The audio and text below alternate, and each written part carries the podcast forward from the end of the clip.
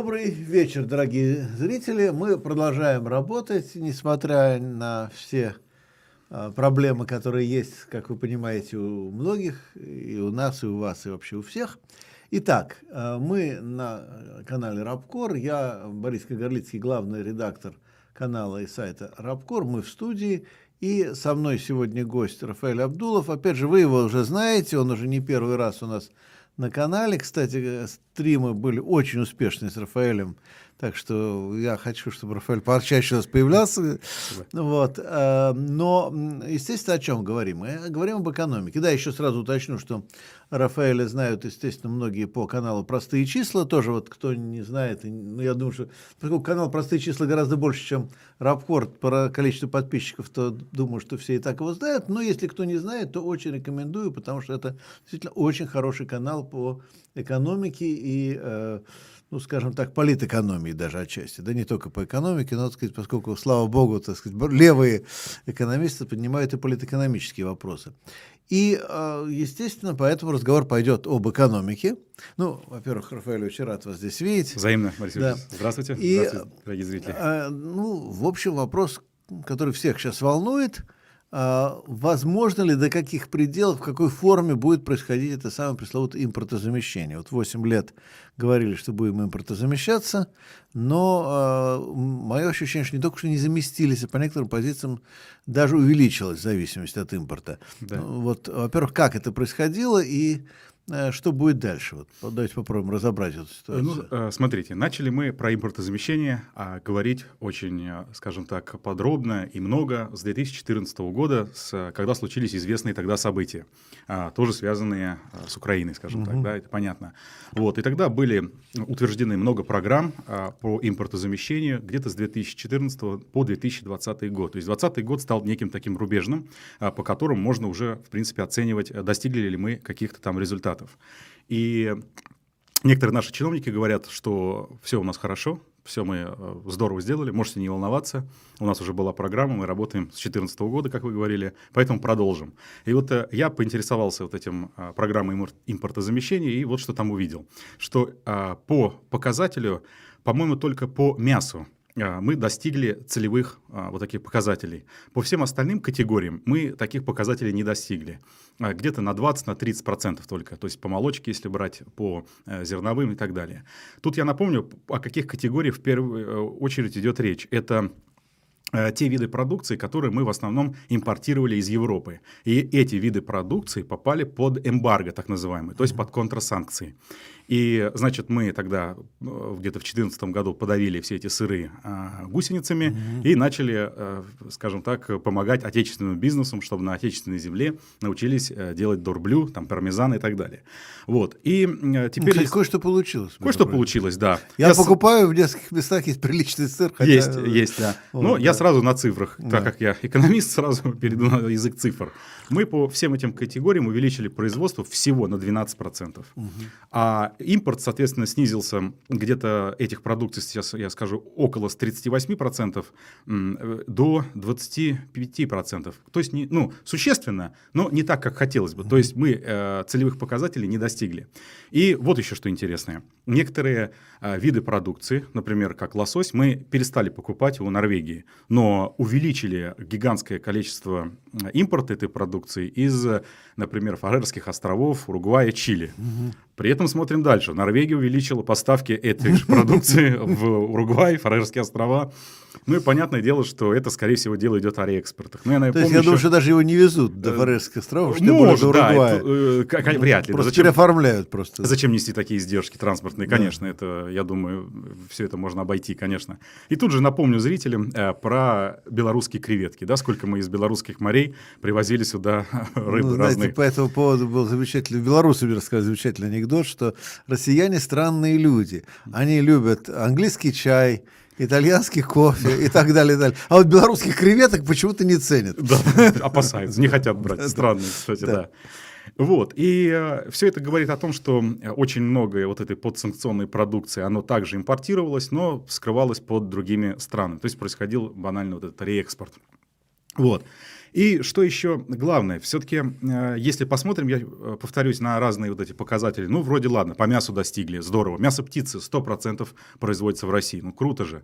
И тут я вынужден, что называется, бочку дегтя пролить, наверное, на все это дело, потому что, допустим, если взять птицу, то мы зависим от поставок инкубационных яиц на 100% от э, европейских партнеров. А, Германии, Италии.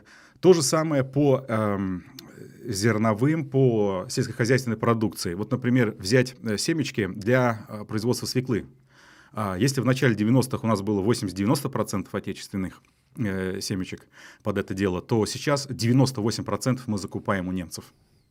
А по подсолнечнику, если я не ошибаюсь, 73%, по кукурузе э, где-то около 50-60%, сейчас могу точно не сказать, но очень много. И главное, что тенденция это растет. И со времен вступления нас в ВТО э, количество вот этих импортных семян резко возросло. А, про э, мясо птицы я сказал, про мясо свинины то же самое. Мы от свиноматок зависим сильно, 75% поставок в Россию. А, по семени для, а, соответственно, коров американская на 98%, но это по Краснодарскому краю. То есть, э, если вот э, смотреть на эти показатели, то у нас все не очень хорошо и не очень радужно, как нам заверяют наши чиновники. И если ведут такой эмбарго вот по этим группам а, товаров, то это сильно ударит по нашему даже сельскому хозяйству. А я напомню, сельское хозяйство – это, а, ну, скажем так, а, главная, да, такая в, в смысле в продовольственной безопасности а, отрасль народного хозяйства. Но если мы копнем по другим отраслям машиностроения, обрабатывающей промышленность, то там дела, конечно же, обстоят еще хуже. В районе 15-20% отечественных комплектующих а, вот, тяжелое машиностроение и в, во многих отраслях обрабатывающего машиностроения. Э, далее, если мы э, все будем идти по э, продукции с более высокой добавленной стоимостью, то там дела будут все хуже и хуже. Например, про самолетостроение. А вот у нас есть там сухой суперджет С-100, в нем 80% разных комплектующих импортных, и это настолько нас подставило, что мы сейчас не можем произвести эти самолеты. То есть вот за прошлый год все, уже их нет. То, то есть мы потрошим старые, на них летаем. А по МС-21 новый самолет, в нем 40% иностранных комплектующих. И теперь что делать? А, нужно, наверное, каким-то образом советские самолеты собирать. Но а, инженерные школы, кадры, все это утеряно. Поставщики, авионики, двигатели, откуда все это взять? Как эти цепочки собрать обратно? Это значительно чаще шла с Украины. Да, кстати. Илы те же самые, они же э, делали, как, э, не, делали в Советском Союзе, часть производства была да. на Украине, часть производства в России. Да. Вот, и украинский компонент отпадает. А, мотор есть, Сич, например, да, известный. Да, ну, собственно, по-моему, так, собственно, 96-й Ил-то потому и не взлетел, как, как ну, в коммерческом смысле, угу. что там с Украиной не смогли договориться о том, чтобы обеспечить кооперацию. Ну, э, вот вы знаете, я недавно получил, кстати, такое письмо э, в ВКонтакте сообщение э, от э, человека, который работает вот э, в э, авиастроении. Mm-hmm. Это как такой закрытый клуб, понятное дело. И он сказал, что вот зря я так сильно сокрушаюсь на С-100, вот я передаю привет, если он увидит, что, мол, э, я ему еще не ответил, я а отвечу а обязательно. Это, что это? Э, суперджет. Суперджет. Что э, это... Я говорю, что там очень много вот импортных э, комплектующих. Вообще это самолет странный потому что он выпускался один, а не линейкой, а принято выпускать линейкой. Uh-huh. Ну, например, авиакомпания, если покупает Boeing сразу несколько самолетов, это же намного легче по а, запчастям, по подготовке а персонала. А один как? Один это просто э, среднемагистральный самолет на 98 человек э, пассажиров. А линейка? Линейка это предполагается, например, один на 60 человек, другой на э, там, э, ну, какой-то большой ну, самолет. Несколько разновидностей. Да, несколько разновидностей. И в этом смысле нужно было бы производить ну, целесообразнее. Например, самолеты Ту. Там, их было уже Ту-204, там 334, Ту-414, и тогда получается линейка. И вот мне а, вот этот зритель заявил, что зря я так говорю, потому что Суперджет это было единственное что-то такое хорошее в нашем авиастроении, потому что там много иностранных комплектующих, действительно передовых на то время, время. Это все понятно, но э, вот я здесь хочу сказать, что, во-первых, он, этот самолет был один. Во-вторых, сильная зависимость от импорта, это уже показало свою несостоятельность. А 334 это, мол, советское э, самолетостроение, школа, я имею в виду. И в соответствии с этим, ну, мол, что-то немножко это устаревшее. Но с другой стороны, у нас, например, и взлетно-посадочные полосы, они во многих городах, ну, совсем какие-то, э, так сказать, скажем, не стандартные, что ли, да, ну, они все ну, кривые, я так как-то мягко ну, хочу кривые выразиться. не надо, но да. они, слава богу, не кривые, они прямые. Они прямые, но имеется в виду не, неровные. Ну, не, ну, я помню, как я не мог из Якутска улететь прошлым да. летом, это было прелестно, потому что, ну, сначала был дым, понятно, задымление, да. ничего не летает. Ну, а тут как раз все, э, все хорошо, пошел дождь. То есть, ну, во-первых, ну просто для якутов это была радость, потому что ну, дождь сработал гораздо лучше пожарной команды, погасил mm. там много где пожары. И э, я думаю, ну сейчас улетим. Улетим. Прихожу в аэропорт, ничего не летает. Почему? Оказывается, э, скользкая полоса, а полоса под современные самолеты получается впритык, то есть вообще без зазора. То есть, если там вот чуть-чуть скользко, значит, соответственно, может выехать за полосу, да? да. То есть, там лишние, вот, ну, там, условно говоря, там, несколько, там, 10, не знаю, 20 метров, я не знаю, но вот, вот несколько метров лишних, да, да. запасных, их нету. Угу. И поэтому, пока она сухая в порядке, то самолет сесть может. Да, да, да. А вот как она скользкая, это там вот несколько метров, и все, и все, уже закрыли. Я чуть не так выразился, конечно, э, аккуратнее. Я имел в виду, конечно, не то, что они кривые какие-то, да, например, там, э, садишься, поворачиваешь. Конечно, нет. Я, да, хотел сказать, что не, не всегда ровные, да. и не всегда покрытие вот такое, да, абсолютно ровное. А это очень важно, потому что, например, сухой суперджет, если я не ошибаюсь, у него вот эти двигатели, они подвешены очень низко, и почти 40 сантиметров остается до, соответственно, вот этой поверхности. А, из-за этого и была авария, вот, наверное, та, да? Ну, я точно не смогу сказать, да. из-за чего была авария, но, но... там много сырых э, еще конструктивных таких недочетов.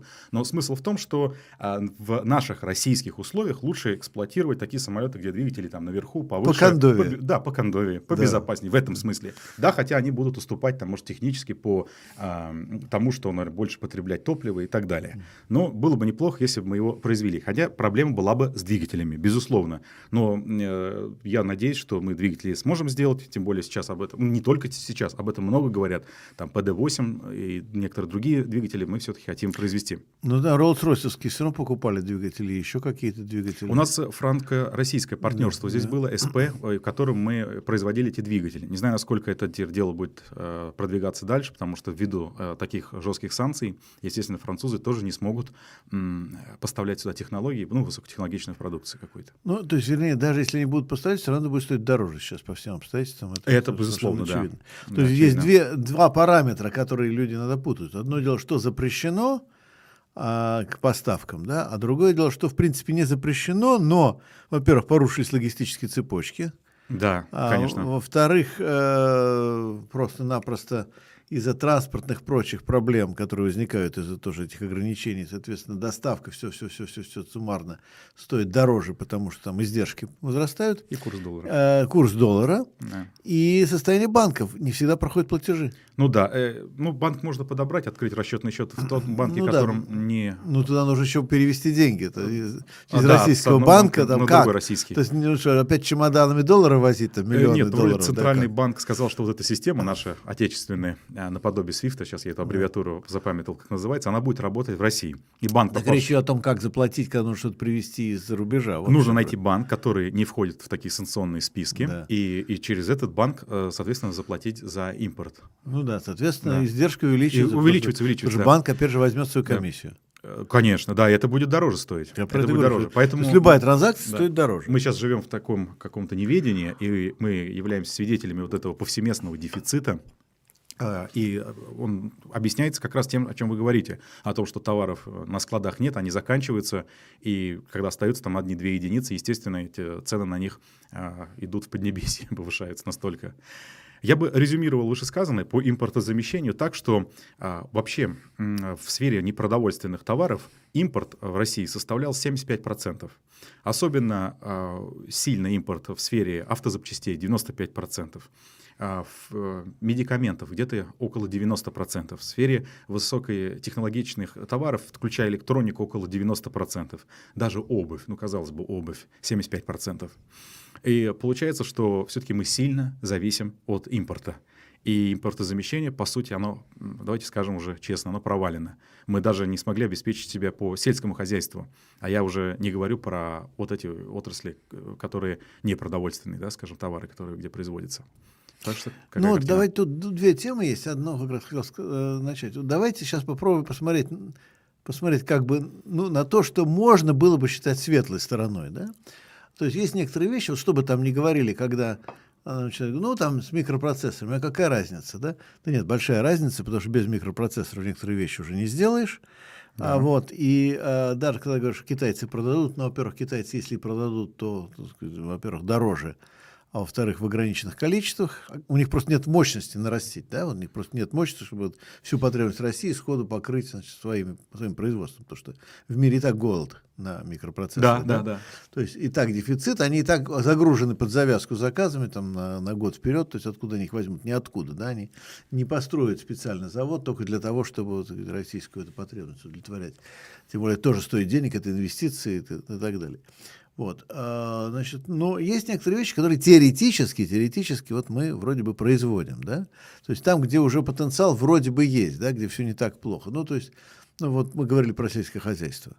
То есть выясняется, что семенной фонд, да, ну, с семенным фондом проблема, да. с, с кормами проблема, с с этими самыми ветеринарными, ветеринарными добавками, кормами тоже. Я просто знаю, мой коллега угу. занимается ветеринарными добавками, кормами ветеринарными. Да, да, да. Там да, просто... Я сначала очень напрягся, это уже для кошек и собак нет. Говорит, кошек и собак еще там не так все страшно. Отечественный. Вот, да, да, да. Нет, не в этом дело. Ну, просто там...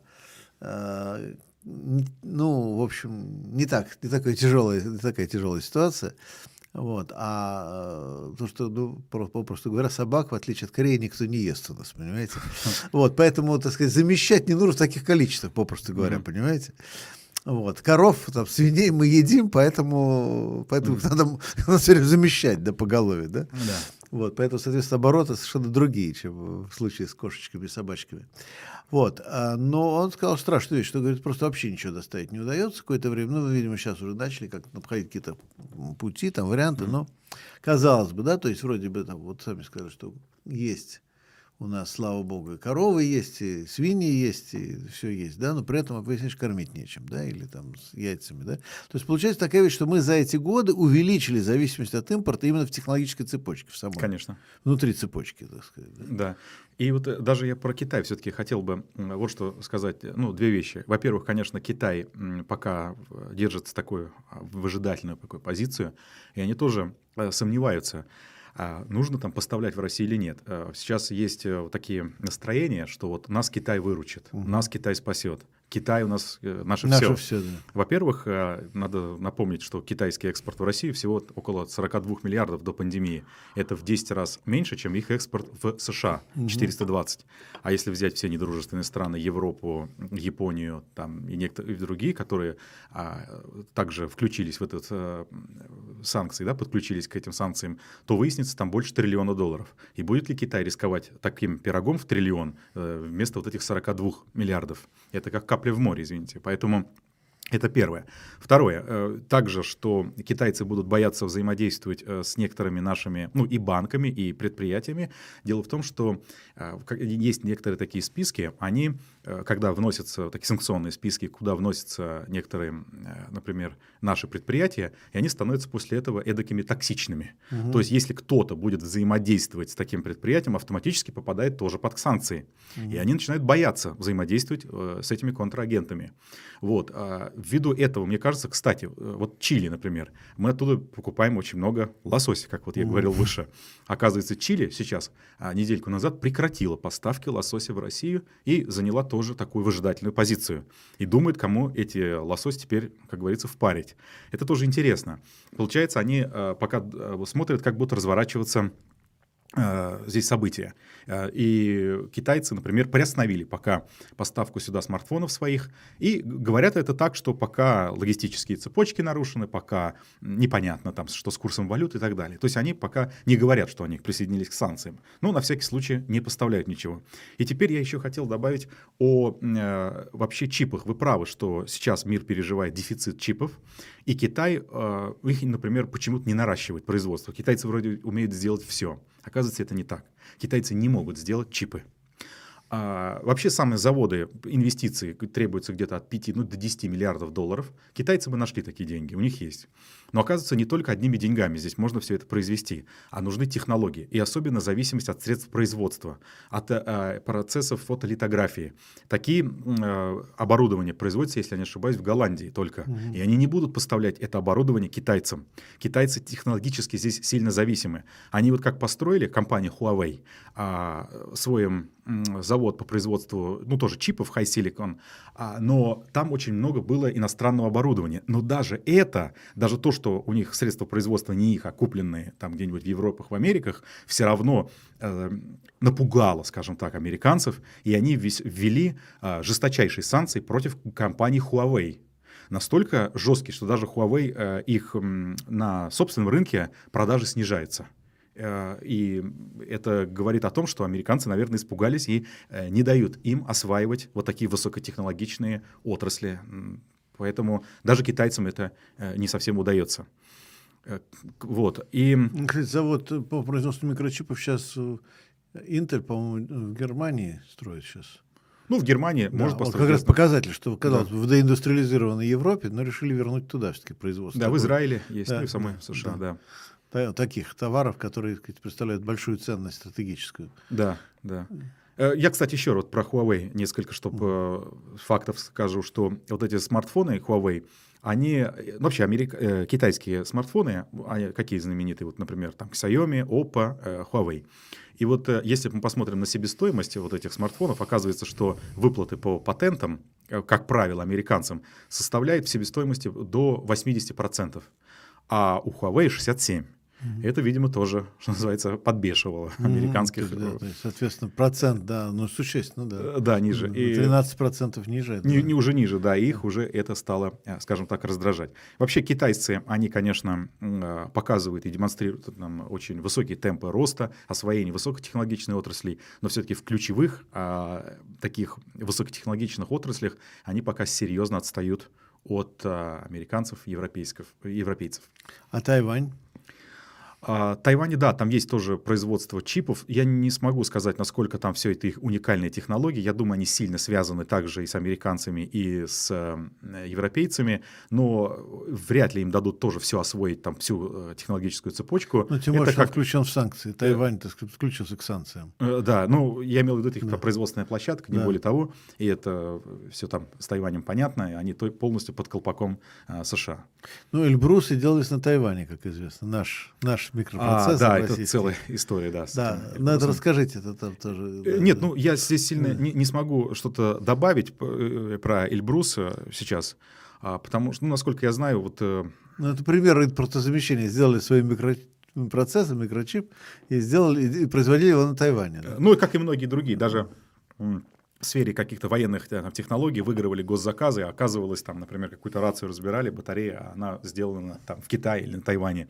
То есть такой аутсорсинг, mm-hmm, такие. А здесь это все в такую кондовую советскую упаковку, в железную какую-нибудь упаковывалось, а дальше все это пеной там внутри. Ну, такие вот э, были видео. Вот э, с процессорами, да, такая же история. Я, правда, не сильно вот знаком, по цифрам не скажу, там, чего, как вот с этим Эльбрусом, какую часть э, делали на Тайване, поэтому Здесь э, не смогу не, ну, просто, ну, Я так понял, да. что у нас сделали так сказать, образцы, угу. а по этим образцам производство уже было там поставлено. Ну, просто, по крайней мере, сейчас это проблема, что куда, как быть. Вот, потому что первая была реакция, ну, какая разница, у нас свой Эльбрус есть. Потом, ой, ой, а он не у нас, он ну, в да. другом месте. Вот. Ну, хорошо, а вот, допустим, э, Ростсельмаш, да, то есть, э, то есть говорят, там John Deere, значит, комбайны, э, все, типа, к нам не будут поступать, John Deere. И вот, казалось бы, у Бабкина, так, хозяина mm-hmm. Ростсельмаша, должен быть праздник, э, так сказать, на дворе, да, потому что John Deere, его, я просто как-то с ним общался, он, понятно, что John Deere это его, так сказать, э, кошмарный сон, да, потому что наши аграрии переходили на, mm-hmm, да. на John Deere, да, и Ростсельмашевские комбайны не шли. Я думаю, что теоретически вроде бы он должен сейчас ликовать. А с другой стороны, вот у меня есть вопрос, а сможет ли он нарастить производство таким образом, чтобы закрыть вот эту нишу, да? Ну, вряд ли. Потому что мы же э, все равно, говорю, э, сильно зависим от разных комплектующих. Угу. Ну, я вот даже такой пример приведу. Э, про железнодорожные вагоны. Ну, казалось бы, вот уже... Ну, кстати, да, считается, что у нас хорошо с этим. Да, тоже. Хорошо, все нормально. Но, оказывается, в колесных парах используются кассетные подшипники немецкого производства. Мгм. И они их нам поставлять не будут. Уже проблема. Мгм. Или возьмем КАМАЗ со старой кабиной, по-моему, называют это поколение К3. Ну, такие, они все обновленные, но еще которые идут э, с советских времен. Мгм. И э, там уже вроде бы все российское, но и там не все. А двигатели Каменс э, сейчас э, ставили, а это совместно российский и американский завод. Вообще это американский э, бренд Каменс. Вот, э, поэтому уже двигателей российских не хватает. Да, у нас есть там ярославские дизели, но э, чтобы их нарастить и их производство так одномоментно не получается.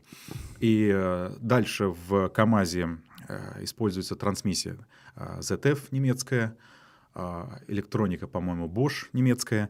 И здесь э, уже Шамиев, по-моему, сегодня или вчера президенту сказал, что мы вынуждены на 40% э, снизить производство КАМАЗов. Еще кабина, по-моему. Кабина, я специально взял старое поколение КАМАЗов, кабина наша. Ага. А новые кабины, там, да, там э, К4, наверное, да, поколение, Мгм. что ли так, если я не ошибаюсь, они немецкого производства, это бывшая Mercedes Actros, и вот э, предыдущего поколения, ну вот и кабины, по-моему, они даже не знаю, делались они у нас или у них, ну или как ми- минимум на совместном производстве. То есть Мгм. э, вот эти современные более-менее КАМАЗы, они уже э, под сильным ударом, и не знаю, сможем ли мы их там производить или нет, вряд ли. То есть только старые КАМАЗы. А, да, и с комбайнами. Я точно не знаю, какие комплектующие там отечественные, какие нет, но даже если говорить в среднем а, в обрабатывающей промышленности только ну, 15-20 отечественных, а, ну, процентов отечественных комплектующих, ну пусть будет больше, но вряд ли 100%. Мгм. И какие-нибудь там либо двигатели, либо трансмиссия, либо электроника, все равно будет, эм, мы зависимы будем от европейцев. Ну, тогда еще один любопытный момент. Вот буквально сегодня утром я прочитал, поразивший меня, а, правда, это прочитал в интернете, надо ба- и прочитал, а, так сказать, то есть надо проверять, насколько достоверно, насколько Ну да, достоверно. Как, потому что просто, про- ну, вернее, как интернет надо проверять э, из- по уровню источника. Вот. Но поразившее меня очень забавное высказывание не кого-нибудь иного, а, а того самого, господи, а, Кол- Коломойцева, да, этого самого банкира э, э, украинского, да, Коломойский, ага. Коломойский, Коломойский, да, Коломойский, который, значит, сказал следующее, что а, вообще все очень плохо, восстанавливать страну будет очень тяжело, Мгм. и э, как минимум нужно резко наращивать э, влияние государства в экономике, проводить национализации. Ух ты. Да, да. Ты. Проводить широкомасштабную национализацию, потому что без этого не выберешься. И дальше вторая фраза. Я так понимаю, говорит он, что чтобы для- вы- как-то вывести из э, нынешнего состояния украинскую экономику, нужно быть как минимум социал-демократом, Так. а может быть даже и коммунистом. Ух ты. Да. И следующий, последний. И если у меня все отберут, Мгм. я не буду особенно возражать, потому что это, возможно, останется единственным выходом. Ну, пускай меня там назначат директором какого-нибудь завода. Мгм. Вот. Вот, вот, это вот Коломойский, да? Ну что ж, Вот. э, ну, будем соглашаться? Да, да, вот я как раз хотел спросить. Вот просто ни один российский олигарх пока с такой речью не выступил, вот, насколько Нет, я знаю. наши олигархи, они даже боятся, что Да. были предложения о том, что нужно национализировать а, основные фонды, ну вот этих предприятий, которые убежали от нас, и прежде всего иностранные, а, например, Икею, а, магазин их э, национализировать, ну и кого-то там еще, кто уйдет отсюда. Если там Volkswagen тоже уйдет, то, значит, национализируйте их предприятия. И уже наши олигархи сказали, вы что, вы таким образом хотите в Прецедент. в 17 год вернуться? Ну да. Ни в коем случае этого делать нельзя. Вот. Но с Коломойским тут надо же, с кем я соглашаюсь. Да, сегодня. я тоже, я Да. был поражен, когда ты Да. прочитал. Я почему сказал, что надо проверить, потому Надо что, проверить, может, да. может, это вранье какое-то, может, это Да. фейк, потому что уж, ну, уж больно сильно. Все, да, да, да ладно, типа, да, отбирайте меня, что такое директором назначить меня на Да. какое-нибудь предприятие, которое... Я- То есть просто так, конечно, согласиться, что все отобрали. Если директором, то ну ладно, так сказать. Да, я здесь... э, Буржуазным спецом хочет пойти. Понятно. Я Да. здесь хотел добавить, что все вот эти 30 лет нашей э, жизни э, вне СССР, в, в новых такой экономической парадигме, они показывают нам, что э, они ну, не знаю, успешны, нет. Ну, я думаю, что нет. Раз мы потеряли такую обрабатывающую промышленность, столько отрасли народного хозяйства, если мы видим такую социальную дифференциацию гигантскую между богатыми и бедными, особенно даже не по доходам, а по богатству, там на 1% э, самых богатых людей в России приходится около 65% всех богатств. Это вопиющая дифференциация. А какие у нас еще успехи? Ну, то, что, например, э, вот эта вся политика, э, в том числе вот с рецептами а, неолиберальной, неолиберализма, следования принципам там, ВТО, МВФ, а, показал нам, что вот не, готовость к экономике, к разным вызовам, перед которыми э, не только даже перед днем сегодняшним э, вот эти вызовы да, появились, но и перед пандемией, например. Да, вы во многом еле-еле наладили производство, казалось бы, масок, например. А, вообще вот эта вся неолиберальная парадигма, как известно, да, она зиждется на, а, в, скажем так, принципах а, свободного рынка. И это все объясняется, потому что торговля, она, мол, выгодна каждой стороне. А, такая есть теорема Хекшера-Олина, что нужно торговать теми товарами, в которые в экономике есть избыточные факторы производства. Есть у тебя много капитала, типа делай капиталоемкую продукцию. Есть у тебя много людей, соответственно, трудоемкую. Много земли, ну, землеемкую такого, наверное, нет термина, но имеется в виду гони недра туда, mm-hmm. куда-нибудь. И вот мы этому следовали, поэтому у нас э, очень много э, отсюда отправляли нефти, э, металлов, но это все известные факты. А обрабатывающей промышленности мы уже о ней поговорили выше. Так вот, я хотел сказать, что я хотел сказать, что вот эта, да, модель, она, ну, показывает свое банкротство. И вот еще один вопиющий случай, это с так называемой подушкой вот золотовалютных резервов. Мы их копили, и этим же все гордились, что эта подушка пригодится нам на черный день. Черный день настал, ребята. И подушку забрали. И подушку забрали, да. Сказали, она пригодится нам, но, да. но, но в другом месте. Да, да, да, да. Нам она нужна э, больше, чем вам. И пол подушки у нас разорвали. Еще пол или больше пока не знаем. Информация, говорят, засекречена. Это только экспертные оценки. Около 300 миллиардов долларов да, нам оставили. И все говорили, кстати, о техническом дефолте. Ну, сейчас, если это будет время, мы о нем поговорим позже, наверное. Я теперь хотел сказать про Украину.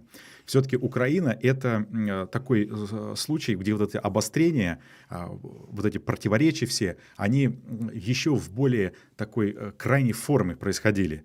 И там, в отличие от России, все еще хуже. Угу. И там уж не только про импортозамещение там говорить, там ну, про там полную... нефти нет, да, газа нет, нет. Только там... уголь, только уголь, и мет... ну металл. Металл был, да. да металл. И э, металл можно было бы э, ну, и продавать, и они его продавали, допустим, в Турцию, да, очень много. И оказывается, в 2015 году на этом рынке их начал выкидывать э, Китай и Южная Корея. Представьте, транспортное плечо, но оказывается, металлы из Южной Кореи и Китая стали выгоднее для турецких производителей, нежели украинские. И это, по меньшей мере, странно. Поэтому во многих экономических проблемах Украины виноваты не мы, как считается, а, например, китайцы тоже угу. в том числе. И по ну, метод... виноват капитализм, строго говоря, ну, там вообще, неолиберализм, точно, да. конкретно. И вообще, если мы, э, если мы э, будем говорить про металлургическую отрасль в, э, например, про металлургическую отрасль в Украине, то мы видим ее тоже деградацию. А они, если, например, в начале 90-х еще э, продавали, ну, прокат стали, то есть такое, скажем, продукцию с более-менее а, с высоким переделом, то уже с 15 -го года, например, они много экспортировали железнорудного сырья. Представляете, это вообще, ну, просто добыть где-то в районе, ну, Криворожский бассейн, mm-hmm. и, и вот этих э, перевозить там, например, куда-нибудь в ближневосточные страны. А, или чугунные, как это они назывались, такие как шарики. Они их делали, вот этот первый передел, и отправляли его тоже на Ближний Восток. Дело в том, что на Ближнем Востоке нет угля, и они производят а, металл э, газом. Вот, э, в основном так в Иране, допустим. Эта э, технология называется DRI, прямое восстановление железа. Но это железо, оно, соответственно, не содержит или содержит в себе очень мало углерода, и, соответственно, для некоторых видов производства не годится такое, такая вид стали. И его поэтому нужно добавлять в процесс производства вот эти самые шарики чугунные. Угу. И они его покупали у Украины. Но это такая ерунда, это вот, то есть дешевая продукция. И все это показывало, то есть вот эта деградация украинской экономики, она шла еще с более высокими темпами, чем наша, например.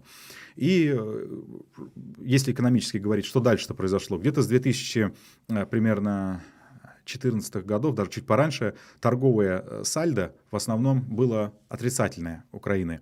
То есть они э, импортировали больше, угу. чем продавали за, за рубеж.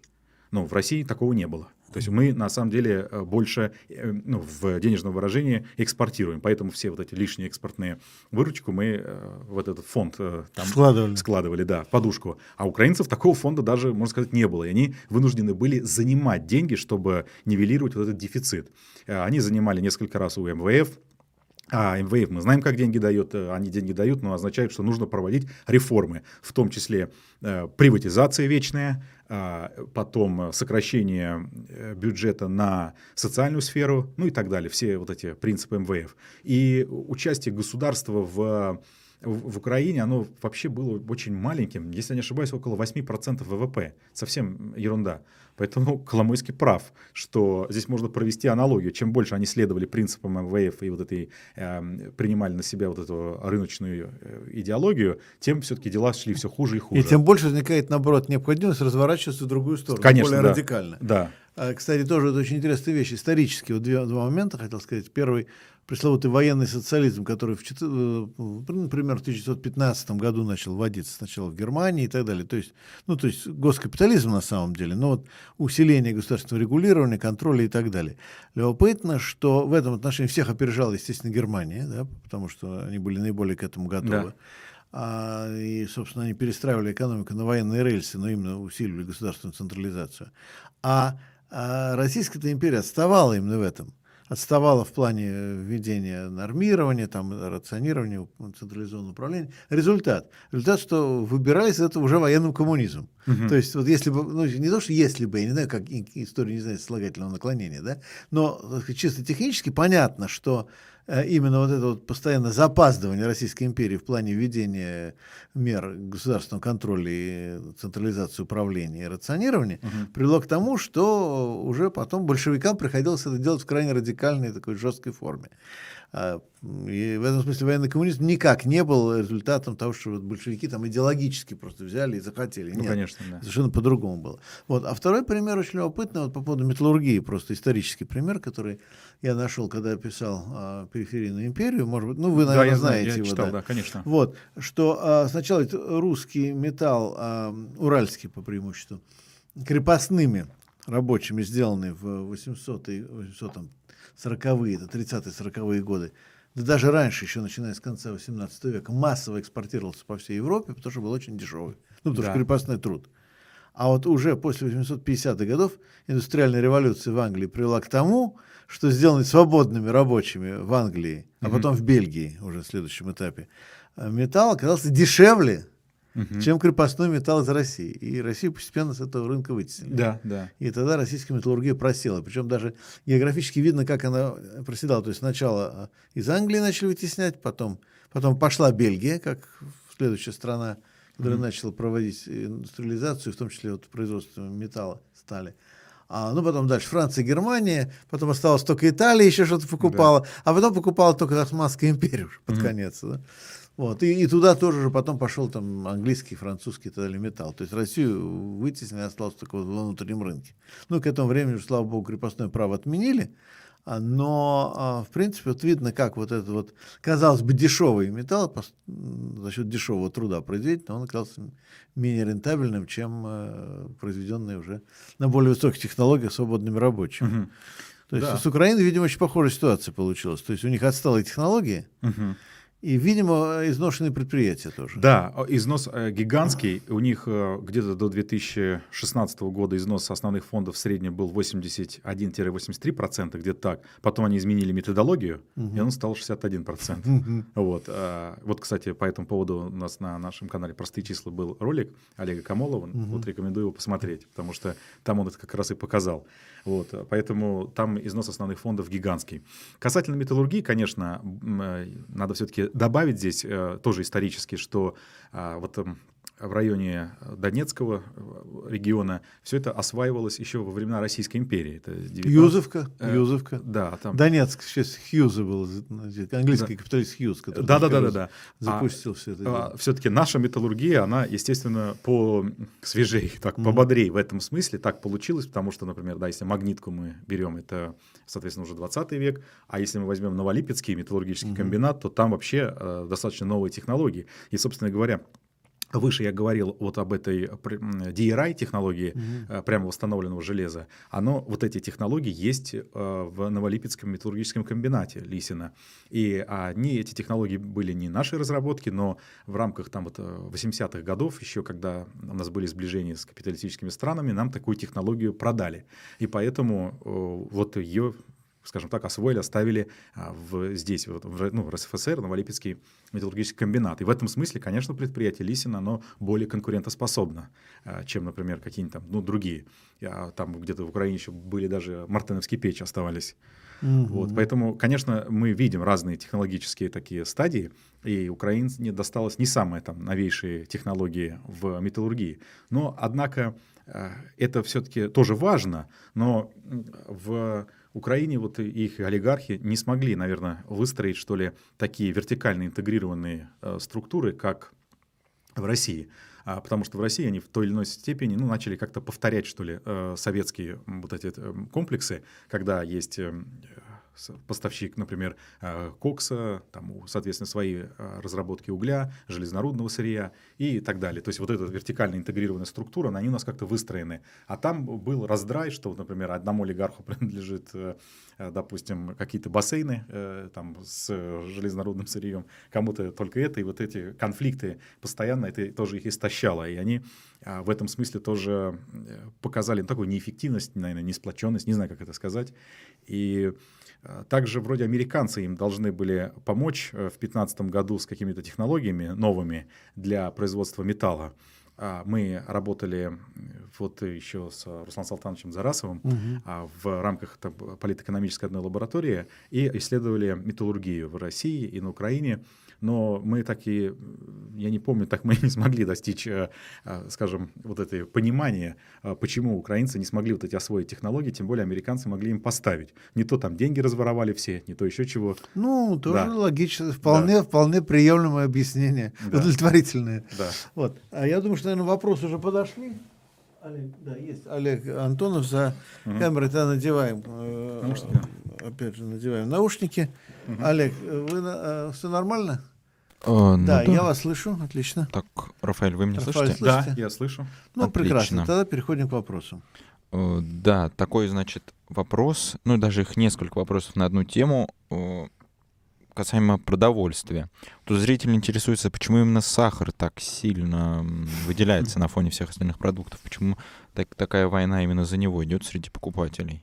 Ну, здесь банальный, конечно, спекулятивный мотив, а, потому что всем э, хочется э, вложиться в сахар. Как в такой... Хранится хорошо. Хранится, да, хорошо, раз. И два, из сахара можно, соответственно, делать ну, разные варенья там, и так далее, перерабатывать его, и тем самым это такой стратегический продукт. Однако я должен сказать, что сахар, он э, в смысле как такой товар, не является высокотехнологичным. Угу. Поэтому его произвести э, с большой вероятностью мы сможем в этом году. Тем более свекла-то есть. Э, да, хотя семена для свеклы мы вынуждены покупать у наших иностранных партнеров, но я думаю, что они их продадут нам, потому что все-таки есть такие группы товаров ну, стратегического значения. Я думаю, здесь только в случае, я не знаю, открытой войны уже, а, они нам не будут их поставлять. А, сюда же входят э, так, фармацевтические некоторые э, группы товаров, ну, медикаменты, угу. я не знаю, инсулин. А, ну, например... ну, кстати, проблем с инсулином есть уже. Ну, это из, да, но это из логистических цепочек, я надеюсь. Да, я говорю, да. Но не совсем из-за того, что эмбарго... Запрета, который, запрета да. на него нет, запрета да. на него нет. А, но пропал. А, вот. Ну, видимо, вернется, но, опять же, по каким ценам и так далее. А вот я просто знаю, ну, мне приходится, к сожалению, возраст уже покупать лекарства. Думаю, примерно половину лекарств, которые я покупаю, обычно уже в аптеках нет. Угу. Ну, правда, есть заменители, но как они работают, другой вопрос. Но половина привычного набора лекарств, прописанных мне, уже, уже нет. Ну да, Ну, это... Это при том, что эмбарго на лекарства нет. Эмбарго нет на лекарства, я хотел сказать, поэтому сахаром э, я не стал тоже поддаваться этой панике и бежать за сахаром. Тогда уж надо было позаботиться чуть пораньше и купить кому что нужно, ну, типа компьютера или телефона. Но даже, наверное, на сегодняшний день, да, это очень дорого уже. Ну, э, в два раза, маки в два раза подорожали. Я слышал один Mac э, с новой вот этим процессором M1, он э, за 1 миллион перешагнул, но это был неделю назад. Сколько сейчас? Миллион уже. Да. Нет, ну я, по крайней мере, знаю, что вот Mac Air э, подорожал в два раза. Мгм. С лишним. Два с лишним, да. Ну, также айфоны, да-да-да. Вот, ну, слава богу, пока ничего куп- покупать не надо. Мне, по крайней мере, это... Ну да, но всем не слава богу. Я вот э, взять бюджетные автомобили, как Hyundai Solaris или э, Volkswagen Polo, их э, ценники перешагнули отметку в 3 миллиона. А за 3 миллиона, кстати, только недавно, а если автомобиль стоил выше этой суммы, то нужно было уплачивать налог на роскошь. Мгм. А получается, теперь уже бюджетные автомобили, как Hyundai Solaris, уже роскошное транспортное средство. Но, правда, от ФНС поступила информация, что с этих автомобилей налог не будет взиматься на роскошь. А следующий вопрос. Так, э, продолжаем по продовольствию. Вот Тут вот интересуется, а вот э, какими тогда лучше продуктами, которые долго могут храниться, лучше сейчас закупиться на всякий случай, вот помимо сахара, видимо? Ну, конкретно я по себе скажу, я никакими так не закупаюсь продуктами, не заваливаю свое место жительства крупами и другими товарами. Я по-прежнему хожу в магазин и все-таки надеюсь, что эти продукты будут. Потому что, я еще раз повторюсь, они а, не высокотехнологичные, они производятся здесь, а, в России. А Мы не можем произвести, например, там э, высокотехнологичные какие-то продукции, но это мы все произвести можем. Я бы не стал поддаваться панике здесь. Оливковое масло не можем. Оливковый не можем, да, но это понятно. Ассортимент продукции будет жестко сокращаться, это уже нам сказали. Всех там колбас, сыров столько не будет ассортимента. Но базовые продукты, я думаю, останутся. Продолжаем. Так, ну и такой самый, наверное, депрессивный вопрос. А как вы считаете, могут ли вести продуктовые карточки со временем? Или продовольственные? как я правильно? понял, я понял, да. Э, Ну, конечно, э, я вижу, что, конечно, санкции, вообще введенные по отношению к России, они беспрецедентные. Э, Нас уже показали, что это по количеству санкций мы опередили всех. Это 5600 санкций, больше в два раза, чем в Северной Корее, больше намного, чем в Кубе, больше, чем в Иране. Правда, э, понятное дело, санкции санкции рознь, потому что, например, э, санкция может быть э, а, против нашего олигарха или чиновника. Ну и что? Ну вот он не сможет посетить свою фазенду в Италии. Нам-то от этого э, даже, может, хорошо. Пускай с нами поживет. А вот эм, качество этих санкций, ну, э, некоторые из них тоже очень серьезное. И если будет, конечно, э, в- продолжать вводить э, пакеты очередные, вот, например, на днях был четвертый пакет санкций, и, э, например, там будут э, вводить все остальные наши, там, я не знаю, финансовую систему в этот самый СДН, если откажутся от нефти, то есть, э, если продолжат вот такую политику, то возможно введение карточной системы. А, Рафаэль, вы не думаете, что в каком-то смысле это, может быть, было бы не самое плохое решение для малообеспеченных слоев населения, может быть, стало бы даже чем-то лучше? Ну, Трудно мне сказать. И количество бедных э, вряд ли э, от этой всей политики станет, э, ну, им станет житься лучше, потому что я выше говорил, что мы сильно зависим от импорта. Одежда, там, я не знаю, ну, 75%. Ну, я просто привожу Да. любимый мой пример. А, Известно, что к концу Второй мировой войны а, благодаря карточной системе английский рабочий класс питался лучше, чем до войны. Ну, потому что были установлены четкие, равные для всех Ну. нормы. Соответственно, ну, понятно, что буржуазия, там, правящий класс стали питаться хуже. Борис Вот, а рабочий класс, а рабочий класс стал питаться лучше. Не, ну это просто если правильно ввести, кстати, правильно Да. сделать эту карточную систему. Ну, это просто такой Я созванивался с одним своим э, товарищем из региона, Да. из э, города там, Саранск, и он э, мне, простите, он сказал мне, а, ну вот мы поговорили примерно на эту же тему про возможные карточные системы, и он мне говорит, вы знаете, мы, говорит, уже привыкли жить в нищете, э, для нас хуже уже не бывает, поэтому мы выживем в любом случае. Мне, говорит, жалко вот европейцев, вас, говорит, москвичей мне жалко. Ну, кстати, спорный вопрос. Мне кажется, что зачастую как раз именно по более бедным слоям населения подобного рода кризисы бьют больше. Ну, конечно. Первая теория, да, все и так плохо. Нет. Выясняется, что ты- кто, тот, кто, так сказать, на более высоком уровне может еще опуститься и примириться с этим. Ну, да? конечно, ну, просто банально. Проститься, Пример, говорится. подгузники, Да. просто больше не буду говорить, подгузники. Ну да. Они подорожали уже там сколько, в два раза. А э, любым семьям они нужны, если есть маленький ребенок в семье. Ну, конечно, это больно ударит по их бюджету.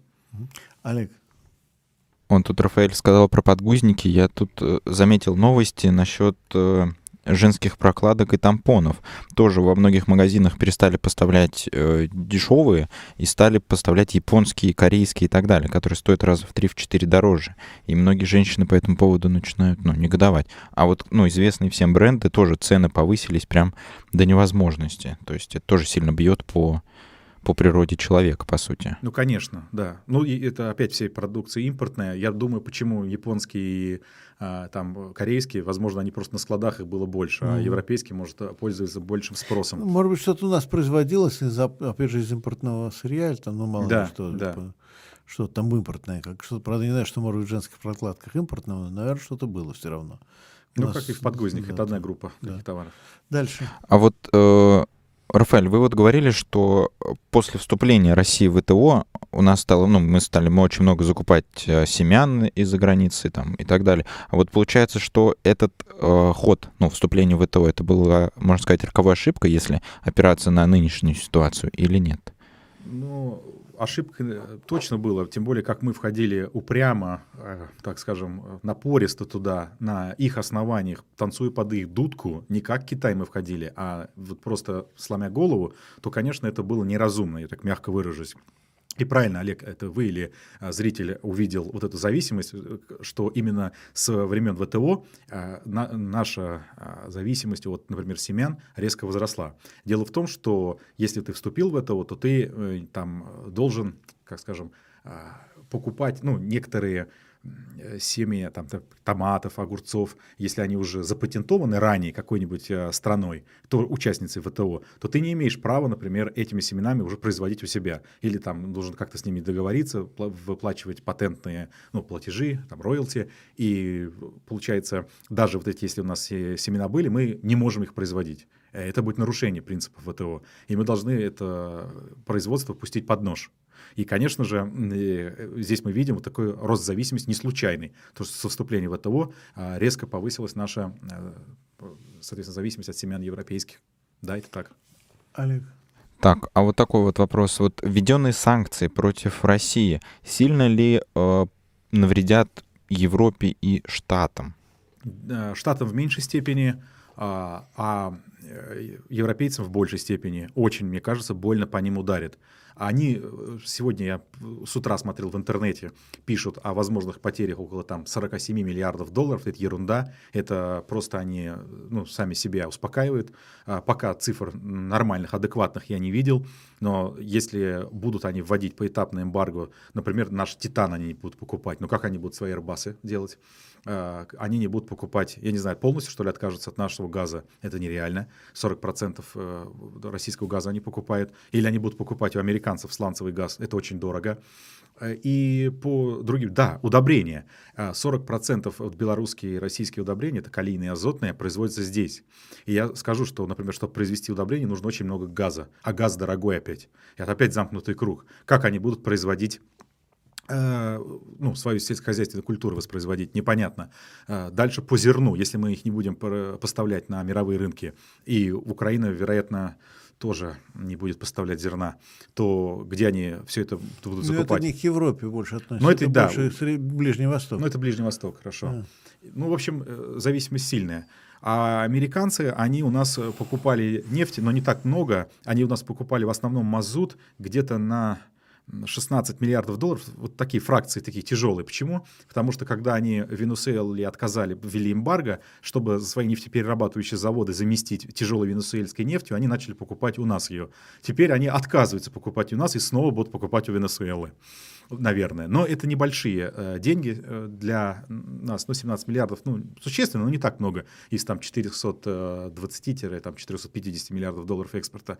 Но, и вот здесь я хотел сказать, что американцы сказали, что они у нас будут покупать уран э, низкообогащенный уран. И здесь выяснилось, что у американцев большие проблемы э, с покупкой урана в мире. И где-то на 50% э, вот этого низкообогащенного урана они зависят от России, Казахстана и Узбекистана. И поэтому именно уран выпал из всех этих санкционных списков, и они у нас продолжат его покупать. Вопрос, а нужно ли им это продавать? Но это уже будет зависеть от наших э, чиновников там, и так далее. Не, ну тут другой вопрос, поскольку у нас э, возникает проблема, что все равно что-то продать нужно, чтобы что-то купить, да? Поэтому продавать будут все равно, скорее всего. Борис да. Ильич, я тут э, да. увидел тоже а, в одних из изданиях, а, по-моему, аргументы недели, что урана э, мы продаем на 600, где-то 70 миллионов долларов. Это капли в море в нашем угу. экспорте, угу. то есть небольшие деньги. И делаем мы его из высокообогащенного урана. Угу. Помните, вот это угу. была программа WOW, NO. Угу. Высокообогащенный уран, низкообогащенный. Для зрителей я напомню, со времен распада СССР у нас на складах осталось гигантское количество обогащенного урана, необходимого для ну, военных целей в случае ядерной войны. А после распада, после нескольких э, раундов соглашений, мы сказали, что этот уран мы переработаем в низкообогащенный для атомных электростанций. И часть из них будем продавать э, американцам для их атомных электростанций. Угу. А, ну, просто говорю, тут есть еще одна интересная вещь, что в принципе санкции, похоже, не просто ударяют по всем, они создают предпосылки для новой экономики. Ну, тоже как после Первой мировой войны и так далее. Да? То есть а опять же, вопрос государственного регулирования, да, вопрос э, социального регулирования встает, как вот э, компенсировать эти вот потери, да, то есть, как ни парадоксально, это создает определенные возможности для прогрессивной политики. Я с вами здесь раз. абсолютно согласен, потому что вот мы тоже писали э, с коллегами э, Камолов, Чаборов, uh-huh. Маслов, uh-huh. Степанова Тамара, я uh-huh. был участником этого доклада о деглобализации, uh-huh. и там мы как раз указывали, что вот мир вошел в новую такую, скажем, эпоху, пока проявляется является в виде деглобализации. Оказались мы правы, это процессы еще быстрее усиливаются. Кстати, сам ВТО даже э, в этом году, в 22 издал в январе отчет, и они написали, что после кризиса 2008-2009 э, годов э, мир столкнулся с slowbalization, они сказали, угу. то есть такая медленная глобализация. Угу. Ну, а теперь все это ускоряется, эти процессы, и, вероятно, это приведет действительно к новой типу мировой экономики. А, а, Олег. Да, вот следующий вопрос такой. Э, в Соединенных Штатах Америки они же, если не ошибаюсь, отказались от российской нефти, там, энергоресурсов, или, по крайней мере, заявляют. И везде пишут, что там очень сильно выросли цены на бензин. Ну, в принципе, на топливо для автомобилей. И Байден совсем недавно обвинил во всем лично Владимира Путина. Как вы считаете, неужели США не было готово к такому, и они просто не ожидали, что так цены подскочат, и народ будет так сильно недоволен? А, да, я слышал об этом на днях. Он даже пригласил в Белый дом тиктокеров, которые должны были, я даже посмотрел их, э, что во всем, э, в этой инфляции, которая, я напомню, в США достигла исторического максимума за последние 40 лет, и повинен, конечно же, наш президент и все такое, э, все эти действия. На самом деле это не так. И я вообще скажу, что вот в этой инфляции, в то, что творится а, на рынках, а, а это явления не новые, они, например, явно наблюдались, вот эти все флуктуации в 2021 году, а, в 2020 году, если все-таки задуматься, что такое произошло после кризиса 2008-2009 годов, оказывается, произошло один момент, я думаю, об этом многие помнят. Это так называемая политика количественного смягчения. Угу. Выражалась она в том, что а, экономика насыщалась дешевыми деньгами они банально, ну, печатались, это просто сказано, а так как-то выдавались, э, соответственно, в, э, такими инъекциями а, в экономику, и, в общем, денежная масса все время росла. Косвенным показателем роста денежной массы является а, активы центральных банков. И вот они росли с 2008 года по вот сегодняшний день беспрецедентными темпами. Если основные активы центральных банков до кризиса 2008 года составляли около 4 триллионов долларов, то сейчас они 28 триллионов долларов. То есть настолько они выросли. Угу. Это просто, ну, это гигант. За, кстати, за 2020 год рост составил около 10 триллионов. То есть э, весь 2020 год во время пандемии а, это все, э, ну, экономики насыщались этими деньгами. Эти деньги не нужны на товарном рынке, потому что они бы только привели к росту инфляции. А рост инфляции был в более менее в приемлемых уровнях. Эти деньги уходили в финансовый сектор. А там они раздували рынки разных деривативов, кредитных дефолтных свопов, акций, облигаций, э, биткоинов. Помните, они все были на исторических максимумах, например, в октябре прошлого года. А потом все-таки эти деньги начали горячие переходить на товарные рынки и подстегивать рост цен на газ, который тогда с 200 долларов вырос до 2000, а на там, нефть, некоторые металлы типа лития, а, медиа и прочее. То есть я думаю, что это американцы, собственно говоря, эту проблему ну, вместе с другими а, развитыми странами и создали. А теперь они хотят кого-то, как всегда, естественно, обвинить. Но это не ну, так. это вообще все, все всегда стараются обвинить кого угодно, кроме самого себя. Вот именно. Это свойственно вообще человеческой природе, мне кажется. Точно. Вот. Продолжаем. А, вот такой вот вопрос. Тут пишут, что высококачественные стали э, Евросоюз э, из Российской Федерации запретил, но при этом квоты э, Российской Федерации, вот этого высококачественной стали, получила Сербия. Неужели это реэкспортная тема? Я не интересовался подробно этим вопросом, но возможно, потому что как Европа вряд ли справится без высококачественных сталей, в том числе из России.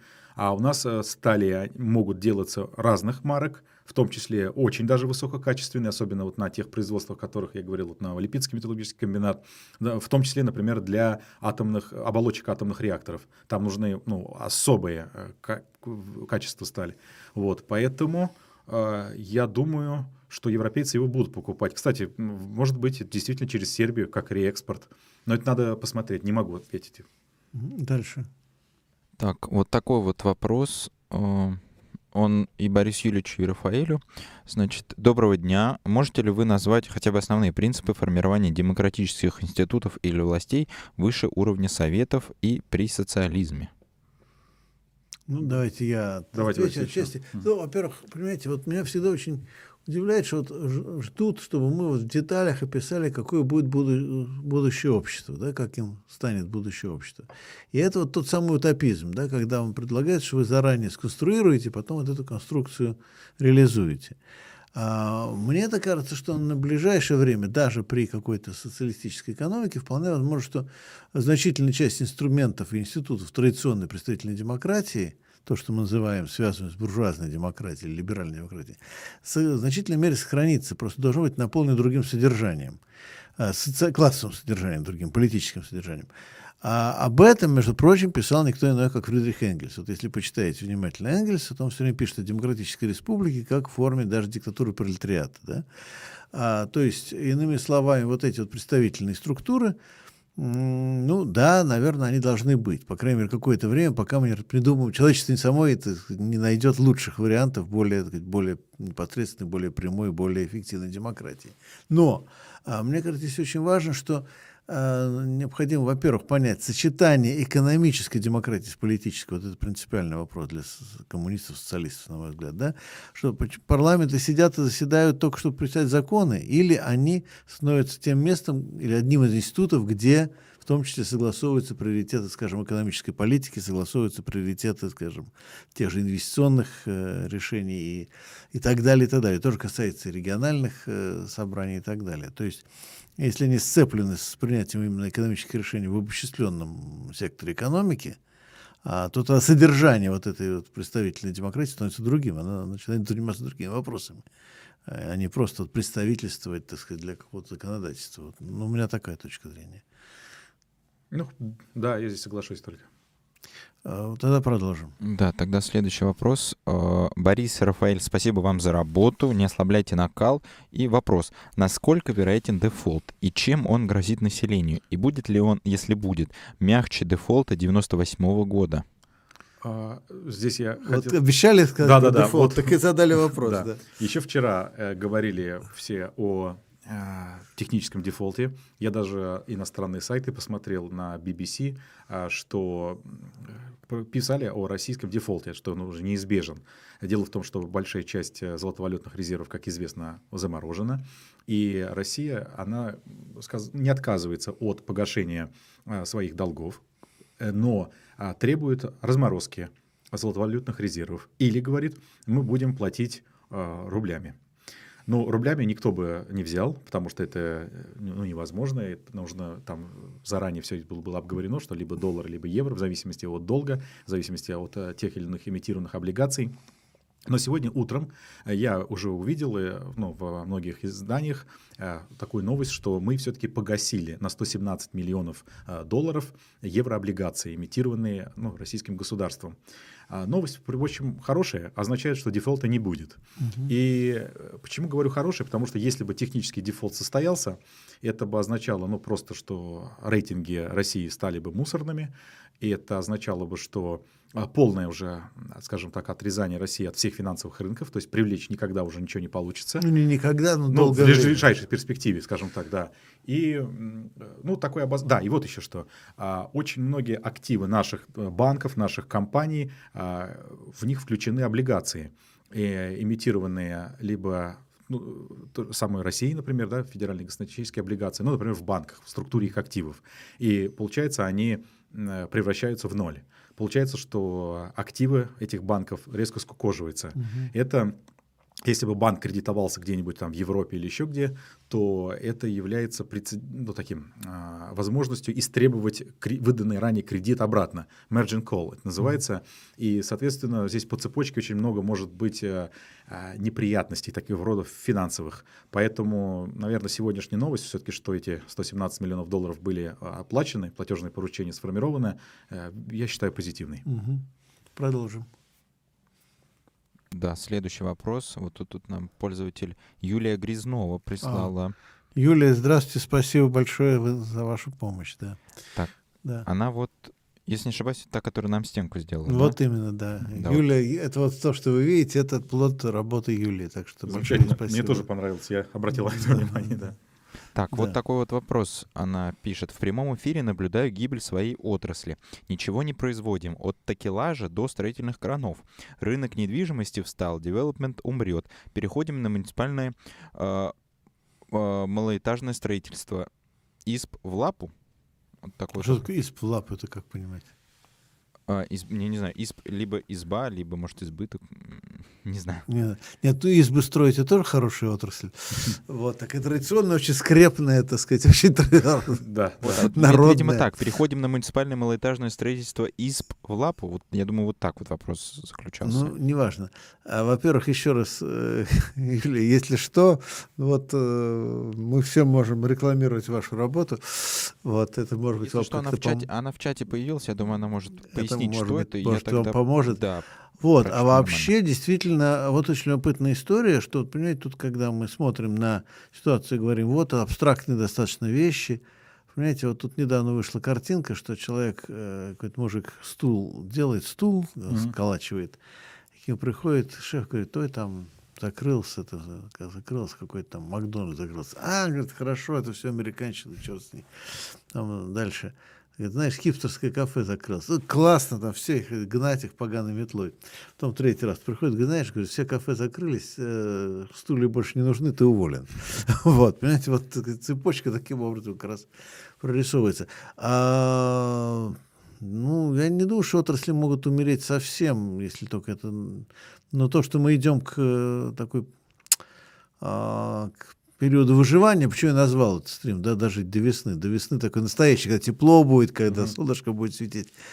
И, э, на мой взгляд, это действительно вот сейчас, даже при самом лучшем ходе событий, но где-то вот э, 3-5 месяцев мы уже будем только идти вниз, мне кажется. Вот. Разумеется, да, да, да, разумеется. То есть даже при оптимальном, так сказать, ходе событий, да? Да, и это, конечно, еще не все осознают. Может быть, даже, я уж признаюсь зрителям, тоже как-то такая психика человека устроена. Даже я пока э, наслаждаюсь, там, например, мартовским солнцем, хочется думать о приятном. Ой, как хочется солнышко. Да, да а да. все-таки потом, когда начинаешь смотреть на эти цифры и так далее, понимаешь только, с какой скоростью будет падение. Там скорость свободного падения или еще с ускорением даже, угу. или э, медленнее. Вот. Но любопытно видим, что мы сейчас видим из нашего разговора, что не все отрасли будут равномерно падать. Да? То Борис есть... Юрьевич, да. извиняюсь, тут что перебиваю, тут, в общем, нам прислали пояснение. Да, что такое из лапу? Ла- в лапу — это способ рубки бревенчатых стен. Вот что это означает. Да, да, да, да, да. Видите, как вот мы наша безграмотность обнаружилась. Да, вот. И вот Юлия пишет, что вопрос основной был о национализации строительного сектора. А, вот тогда, ну прям Нет, так спасибо, надо понимать. Вопрос, да, да. по-другому. Вернемся к нашему другу Коломойскому, да, который, да, который почти стал коммунистом уже. Да, вернемся к Коломойскому, да. да. Во-первых, тут с лапой, да? Надо да. Мы про, лапу, за вот это подумали, да? Вот. Э, я думаю, что действительно вот таким опять соглашусь с Коломойским, да, поскольку я про него сегодня говорю, а, что спасением а, может быть национализация и э, внедрение плановой экономики, все-таки уже отказ от рынка. Оно нам показало, что рынок это ведет нас в периф- к периферийному тупику.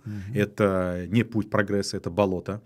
Это и уже, и раз уж это Коломойский понял, мы, тоже, наверное, должны к этому э, подойти, к этой уже пониманию, да, прозреть. Э, Далее, что, э, да, национализация и плановая экономика. И плановая экономика, она ведь э, позволяет э, грамотно распределить ресурсы. То есть сколько нужно там металла, газа, угля, э, сколько нужно удобрений. А, Вот эти увидеть пропорции между разными отраслями, ну, наподобие вот этого межотраслевого баланса. И грамотно, я еще раз повторюсь, спланировать вот эти э, производства во всех этих отраслях. И при капитализме такое планирование возможно, но оно не будет долгосрочным, оно не будет столь эффективным, как при э, социалистическом способе производства. Потому что капиталист все равно рано или поздно захочет э, снять с себя вот эти оковы, ограничения. Ну, это очень характерно, извините, что Да. перебил, но это очень важно. Просто даже по истории кейнсианства видно, и там же военный социализм и так далее, что когда все очень плохо, вводятся вот эти квазисоциалистические меры, и они работают, они работают, как правило, довольно хорошо. И именно потому, что они сработают, но система остается по-прежнему, социальная система, политическая система остается капиталистической. И когда они сработали, то э, правящий класс говорит, классно, замечательно, молодцы, все, теперь, так сказать, закрываем эту лавочку и Закрываем, да. да, и будем все теперь делать по-другому. Опять Да. как раньше, свободный рынок и все дела. Э, То есть они сворачивают эти меры, как только эти меры сработали. Да? Они Да. сработали, и потом говорят, ну ладно, все, больше это нам не нужно.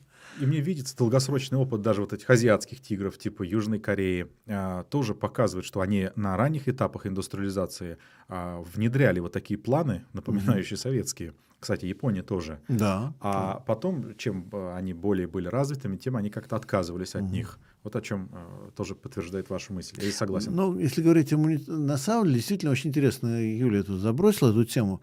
Муниципалитеты могут стать такими вот, так сказать, э, генеральными заказчиками э, строительных программ, да?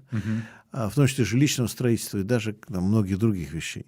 Да. А, Но, но, но, а, беда в том, что нынешние муниципалитеты при нынешней системе вряд ли это будут делать, да, то есть, соответственно, нужно менять всю структуру, в том числе финансирование их, да, получение средств, а, принятие решений, ну, политическую структуру, там, уйти от всего этого кумовства, так, единороссовского и так далее. То есть это требует очень серьезных политических изменений. А в принципе, в принципе, опять же, такой муниципальный социализм вполне мог бы вот подобную отрасль строительную поднять. Вот, э, ну и, кстати, вот я при- примерно понимаю, что как раз вот имелось в виду. Вот, э, Вообще разговор- хороший вопрос. Так Да, вот, есть да, о чем да, подумать да, здесь. да, да, да. Да. Вот, и, а, ну, а с другой стороны, вот послевоенное восстановление экономики тоже показывает, насколько нужно вот э, бросить ресурсы. А, И очень интересно, а, мы же сейчас много вещи многие делают лучше, чем делать после э, Второй мировой войны, да, вот, допустим, вот это, допустим, сейчас можем строить, не обязательно строить хрущобы, да, если нужно строить жилье, да, сейчас можно. Мгм. Ну, другое дело, у нас проблема с жильем, сейчас такой проблемы нет. что- Это вот на Украине сейчас будет проблема, да, что у нас будет там Мариуполь, независимо от того, чем кончится Ну да. спецоперация, Мариуполь придется построить заново, да? Да, к сожалению. Вот, да, там Харьков. половину Харькова придется Да. строить заново. Вот там, так сказать, фронт работ, да, но кто это заплатит и кто будет генеральным заказчиком, это большой вопрос. Да? Мгм. Вот. А, Хорошо, дальше вопросы. А Вот такой вот вопрос. э, Как вы считаете, может ли доллар вернуться на э, февральские показатели стоимости 70-75 рублей за штуку или Ну, нет? Пока нет таких объективных Ну, факторов. ну вот, ну Да. вот, э, если, ну, уже после окончания спецоперации, как вы считаете? Ну, если после окончания спецоперации все чем, сейчас чем закончится. Да, чем она закончится, если... э, А то может закончиться вообще тем, что и доллара больше не будет. Ни доллара, ни рубля. Ни рубля вообще, да. И вообще, будут ли люди, да? Да. Э, Потому что сценарии могут быть разные. Но если серьезно, то я полагаю, что нет, не может вернуться к прежним значениям. И в двух словах я поясню, почему. Потому что а, вот э, наблюдение за ну, нашей экономикой показывает, что с каждым кризисом мы видим а, ослабление рубля. И это ослабление рубля, оно, конечно же, вы- э, выгодно а, классу капиталистов э, прежде всего. А, Почему? Потому что дешевый рубль означает э, сокращение рублевых издержек. А сокращение э, заработных плат – это тоже снижение издержек. Ну, проще, например, допустим, бочка там, нефти, я не знаю, стоит 100 долларов. Ну, я так утрирую, чтобы было удобнее считать. Вы ее продаете а, за 100 долларов. Дальше, если у вас а, доллар стоит 70 рублей, это 7 тысяч, а если 150 рублей, то 15 тысяч. Соответственно, вам лучше здесь иметь 15 тысяч, чтобы заплатить вашим а, рабочим а, ту же заработную плату, что и была раньше – а то и она еще и упала, заплатить налоги, э, заплатить э, контрагентам, которые работают в рублевой э, зоне. Все. И вы, получается, в огромном плюсе. Вы, имеется в виду, как олигарх, который вывозит отсюда ресурсы. Но ну, это газ... и к бюджету относится. И к бюджету тоже это относится. Потому да. что бюджетные обязательства тоже в рублях. Да, и тоже свести а бюджет. Они могут получать, соответственно, с пошлины, экспортные пошлины да. в долларах. И, да, Борис Ильич, простите, что я тоже перебиваю, просто я хочу здесь вот это добавить э, зрителям. Мне кажется, это очень важно, что э, мы говорили о подушке, как-то посмеялись, но не сказали ее о фундаментальной вот этой причине, зачем она нужна. Не для, это не подушка безопасности, это только это сказки. Потому что вот в одном из интервью Кудрин как-то честно сказал, первая цель создания вот этих тогда еще стабилизационного фонда для того, чтобы э, балансировать э, вот этот э, курс рубля – по сути, его снижать. Потому что э, как снизить рубль? То есть мы поняли, что для олигархов а, нужен и для наших чиновников дешевый рубль. Теперь как это сделать? Сократить предложение долларов в России. То есть чем меньше будет товара, тем он будет дороже. Пример с телевизорами, там, не знаю, с холодильниками или с прокладками, что сейчас не хватает. Все растет. Почему? Потому что их нет. Их либо дефицит, либо их очень мало. Также с долларами, если сделать, если их отсюда изъять, их мало, на них э, цена вырастет. А чтобы их изъять, придумывают бюджетные правила, например. Допустим, цена нефти, если будет выше 43 долларов, то выше э, э, этой цены, соответственно, вот эти доллары будут изыматься в эту кубышку. Все. И поэтому предпосылок к тому, чтобы рубль укрепился, никаких нет. Да, продолжим. Так, а тогда вот такой вопрос. Даже если рубль не укрепится, то как вы считаете, могут ли цены перестать расти там, на продукты питания, на там, продукты первой необходимости? Ну, цены, да, когда-то должна быть какая-то стабилизация, безусловно, но не знаю, в какой срок и в какой период. Здесь трудно прогнозировать, потому что, во-первых, мы должны адаптироваться к этой новым реалиям. А, например, если базовые какие-то сельскохозяйственные продукции мы здесь будем делать, то, конечно, цены на них ну, стабилизируются. Потом про импортные товары. Либо они будут приходить нам через посредников, как э, вот я говорил выше, белорусские крабы, там э, чилийская рыба, может быть, электроника будет через Индию идти или через какой-нибудь Пакистан, я не знаю пока. Но, наверное, как-то в ближайшей перспективе будем выходить из этого положения. Цены будут выше, но они так или иначе стабилизируются на какой-то отметке. Ну, здесь еще одно, поскольку зарплаты не растут или почти не растут, а в ближайшее время, может быть, даже где-то начнут снижаться, а, учитывая, что еще люди теряют работу и так далее, тут просто спрос тоже будет падать. Вы правы, да. И, кстати, я вот, чтобы объяснить, почему, например, Volkswagen э, какой-нибудь отсюда уходит, это еще связано не с тем, что вот Volkswagen такие а, придурки, которые взяли и потеряли рынок угу. на 140 миллионов человек. Они же тоже понимают, если рубль стоит там 150 рублей будет стоить, да, не, ну, неофициально, сейчас он официально немножко снизился, даже около 100 с чем-то рублей, да, но не суть. А, все равно его по таким э, не продают ценам. Значит, э, рынок э, будет сокращаться, заработные платы падать. И Volkswagen Polo за 3,5 миллиона рублей кто купит? Они это понимают, хорошо понимают, поэтому они и не будут Ну да, особенно, кстати, это касается магазинов, потому что обнаруживаю, что держать магазин нужно платить аренду, там, свет э, сотрудникам и так далее. А при этом выясняется, что в этом магазине перестали покупать. Да. Какой смысл его держать? Поэтому бренды часто уходят из-за этого. Из-за этого, да. И дорогая одежда, и нужны нести какие-то расходы. Угу. А одежда еще дорожает по многим причинам. Логистика, доллар. Хранить, хранить все это нужно, это обслуживать и так далее. Конечно. Получается чистый убыток. Зачем тогда сдержать? Да, они начинают закрываться. А, Олег. Вот такой вот вопрос. А как вы считаете, будет ли массовая возможность у предприятий в обход санкций э, через какие-то страны прокладки. Ну, вот как вот там вот Рафаэль говорил, условно белорусские крабы и так далее. Ну, помимо Беларуси, естественно. Какие-то а. другие страны могут быть прокладками для санкционных предприятий России, как вы считаете? Здесь, конечно, тоже сложный вопрос. Почему я так говорю? Потому что э, вот мы еще не разобрались в качестве этих санкций. Вот э, я тут, э, прежде чем ехать к вам, как раз на эту тему хотел пообщаться со своей коллегой Александрой Арабаджан. А она специалист по Кубе. И вот я у нее начал расспрашивать. Я говорю, вот у, у Кубы, по-моему, всего там 200 8 или 210, я не помню сейчас точно, санкций, а у нас там 5065. Но мы же знаем из истории, как Кубе тяжело приходилось, даже недавно, у них была просто э, эмбарго, да, блокада. И те, кто э, связанный был пойман э, в связях с Кубой, этот э, контрагент автоматически попадал в такие же тяжеленные санкции США. Если они нам такую жизнь устроят, то не все страны э, согласятся выступать в роли прокладок. И сегодня мы пока это видим, что Чили, например, а, Китай занимают выжидательную позицию, в том числе, я считаю, из-за этого. Это, кстати, тоже означает, что наш экспорт а, тоже под угрозой. Кому продавать э, нефть, газ? Вроде мы с Индией договорились на днях, что будем продавать нефть марки Юрлс им напрямую и даже будем нести все расходы по доставке нефти к ним. То есть это означает, мы будем продавать с огромным дисконтом и в Китай, и в Индию. По нормальным биржевым ценам мы продать не сможем товары. Да, пока ответить нормально на эти вопросы ну, не могу. Я чисто, так сказать, от, от жизни, от быта отвечу, да. Знаете, э, где-то получится, где-то нет. Знаете, как в известном анекдоте, да, был замечательный экономический анекдот в советское время, что будут ли деньги при коммунизме. Ну, китайские догматики говорят, что не будет. Югославские ревизионисты говорят, что будут. Ну, а мы, истинные марксисты-ленинцы, говорим, ну, у кого будут, у кого нет. Вот.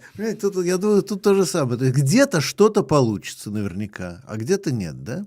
То есть э, я уверен, что не будет однородной картины, что ли вообще там ничего нигде не пройдет, такого не бывает.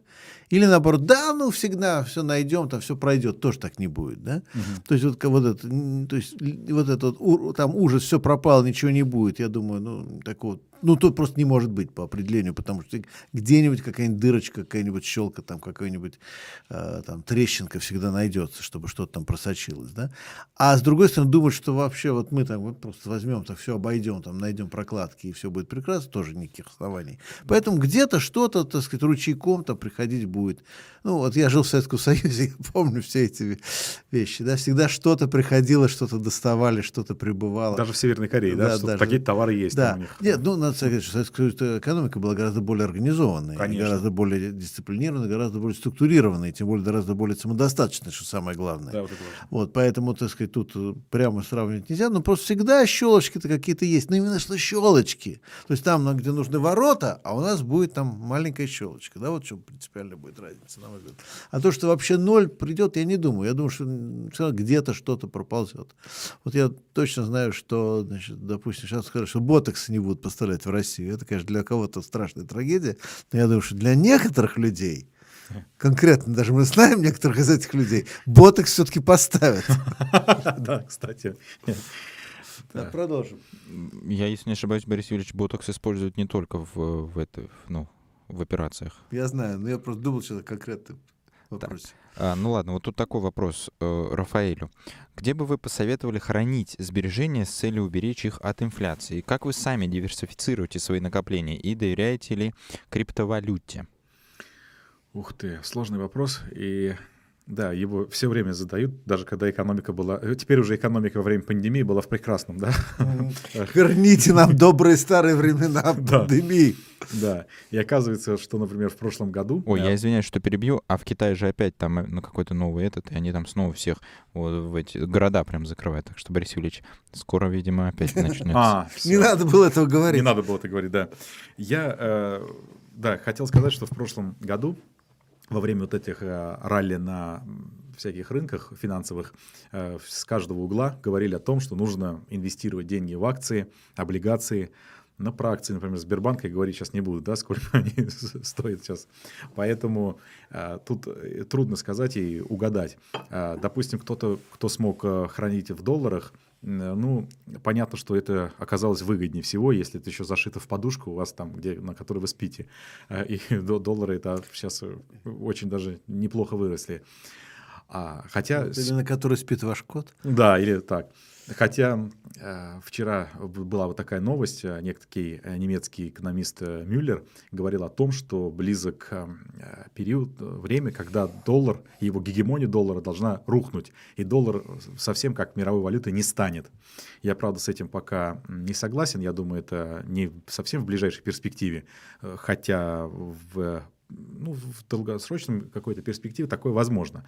Вот. И, значит, как хранить деньги – я думаю, что нужно было бы, конечно, э, что-то купить только вот из э, товаров, которые были нужны. Но конкретно сегодня э, все товары, как мы видим, а, резко выросли в, в ценах да, в своих. И я к счастью, успел купить себе компьютер, например, но я сейчас не могу же рекомендовать всем э, бежать идти покупать компьютер. А сейчас уже дорого. А сейчас уже дорого. И вот еще, если у вас, например, есть доллары, то банки сейчас готовы их принимать под 10-12% годовых. Но вот для меня вопрос, а откуда они, э, куда они их э, реинвестируют под такие высоченные проценты, если их, например, рынки Европы ну, закрыты, там нет такой доходности. То есть э, меня, эти, меня лично пугают. А такие... А что значит, то есть доллар а, если на есть, депозит, что ли? Да, кладется? если у вас да. есть доллар, и вы можете отнести в банк под э, депозит под 12% годовых. 12. Mm. На это сумасшедшие высокие ну, ставки. Высокие. Наша, и... наоборот, же политика была до этого другая, что, наоборот, долларовые депозиты дешевле Всегда были, чем рублевые. Так, да, да. А, да, по рублевым 20% сейчас годовых. Даже такие. Да, да. и это тоже пугает. А как они оплатят это? Я не знаю. Я не знаю, поэтому я не хочу это заявлять, но мне напоминает это даже порой пирамиды какие-то. Да, это опасно. Даже. Это опасно. Угу. И поэтому, ну и... Но если банки лопнут, тогда в любом случае пропадут В любом случае пропадут, да. Угу. Я не могу ответить, потому что я не могу нести, наверное, ответственности угу. вот так э, перед зрителями, сказать, что вот Абдулов Рафаэль сказал. И... В гречку не вкладывайтесь. Она, она должна быть, да. Гречка, гречка будет, да, продолжим.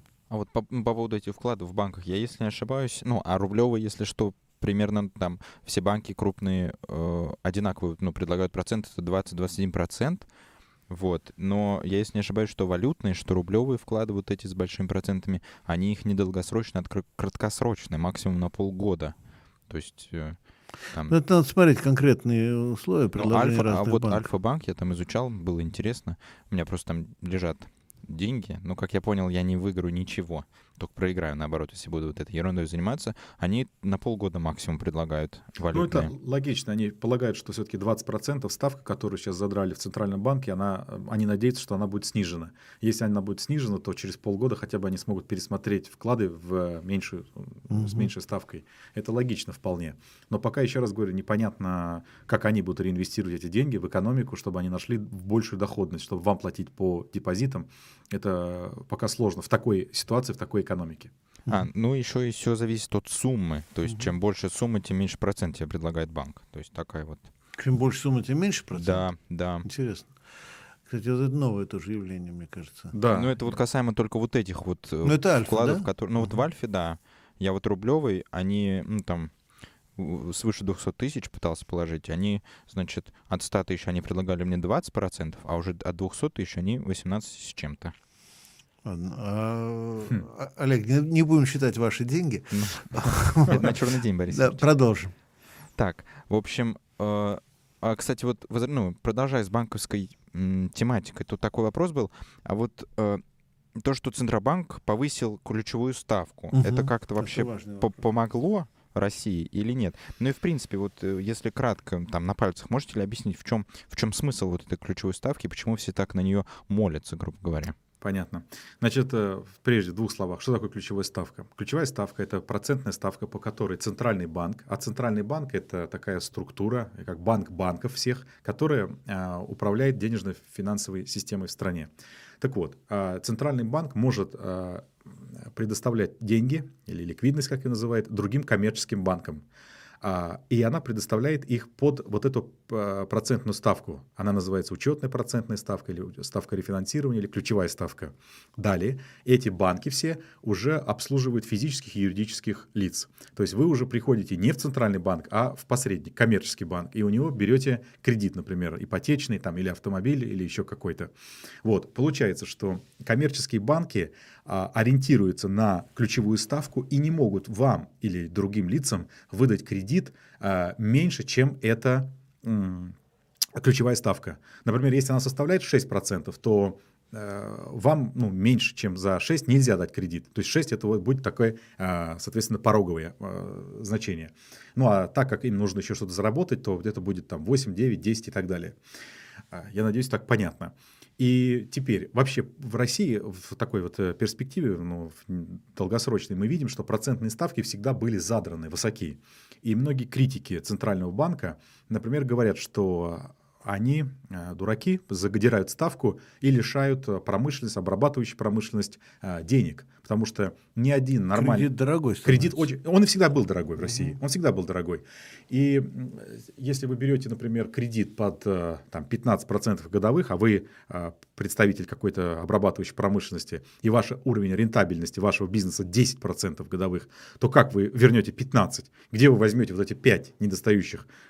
То есть это странно. Вам надо будет что-то каким-то деятельностью еще заниматься, не знаю, какой-то не, незаконный, видимо, э, чтобы доплатить этот кредит. И отсюда, в общем-то, казалось, что критика Центрального банка, она здравая. Но мы все-таки должны подумать, так почему Центральный банк э, ставки такие а, держал высокие? Оказывается, вот возвращаясь к этой политике, вот с этой кубышкой, помните, вот я говорил выше, что, значит, золотовалютные резервы, они у нас держатся вне экономики, то есть денежная масса, доллары отсюда стерилизуются. Давайте подумаем, если доллары отсюда стерилизовались, то есть доллар стал дорогим, а импорт, я уже выше говорил, что он у нас на 75% непродовольственных товаров это импорт, то есть получается импорт становится дорогим, потому что доллар дорогой, логично. Но раз импорт дорогой, это будет подстегивать инфляцию вверх, потому что ну, он все дорожает и дорожает. Теперь вопрос, как эту инфляцию обуздать, как ее остановить? Поднять ставки. Подняв ставки, мы совокупный э, спрос снижаем. Мы снижаем покупательную способность населения. Но зато э, инфляция становится на приемлемом уровне. Это, кстати, вот именно логика такой периферийной экономики, потому что э, она ориентирована на вывоз ресурсов, и страдают от этого вывоза ресурсов каждый из нас и предприятия, которые ориентированы на внутренний рынок. Вот почему процентная ставка в России всегда э, была высокой.